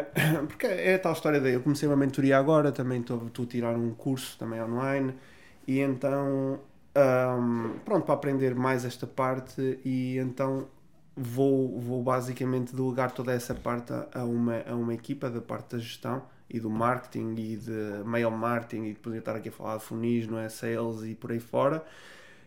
E que é para eu ficar só focado na parte da, da criação de conteúdo. Porque isso aí vai-me trazer equilíbrio para mim, em que eu consigo entregar mais e fazer mais e produzir mais, sem dúvida.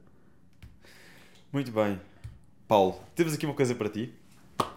Uma lembrança do nosso parceiro Flores no Cais.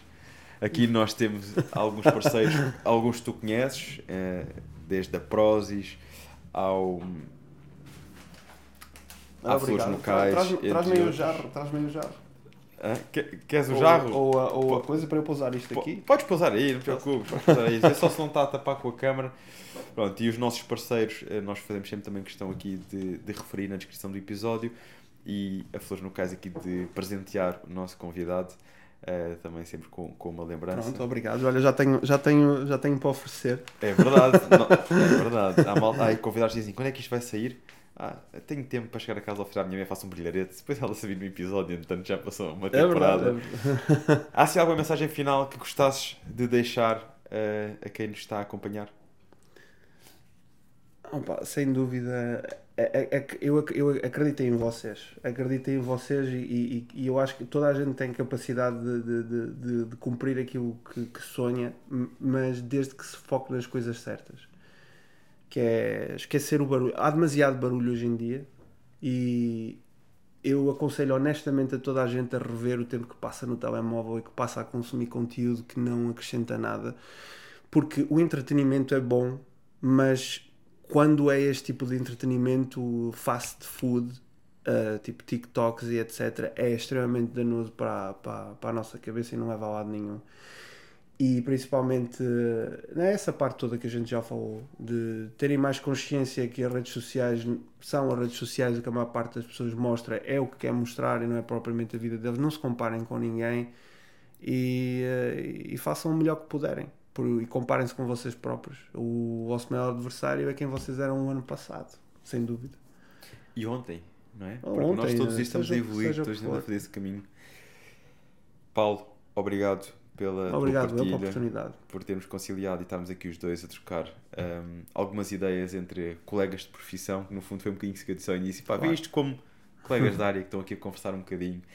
No Instagram, Paulo Fernandes underscore IFB Pro.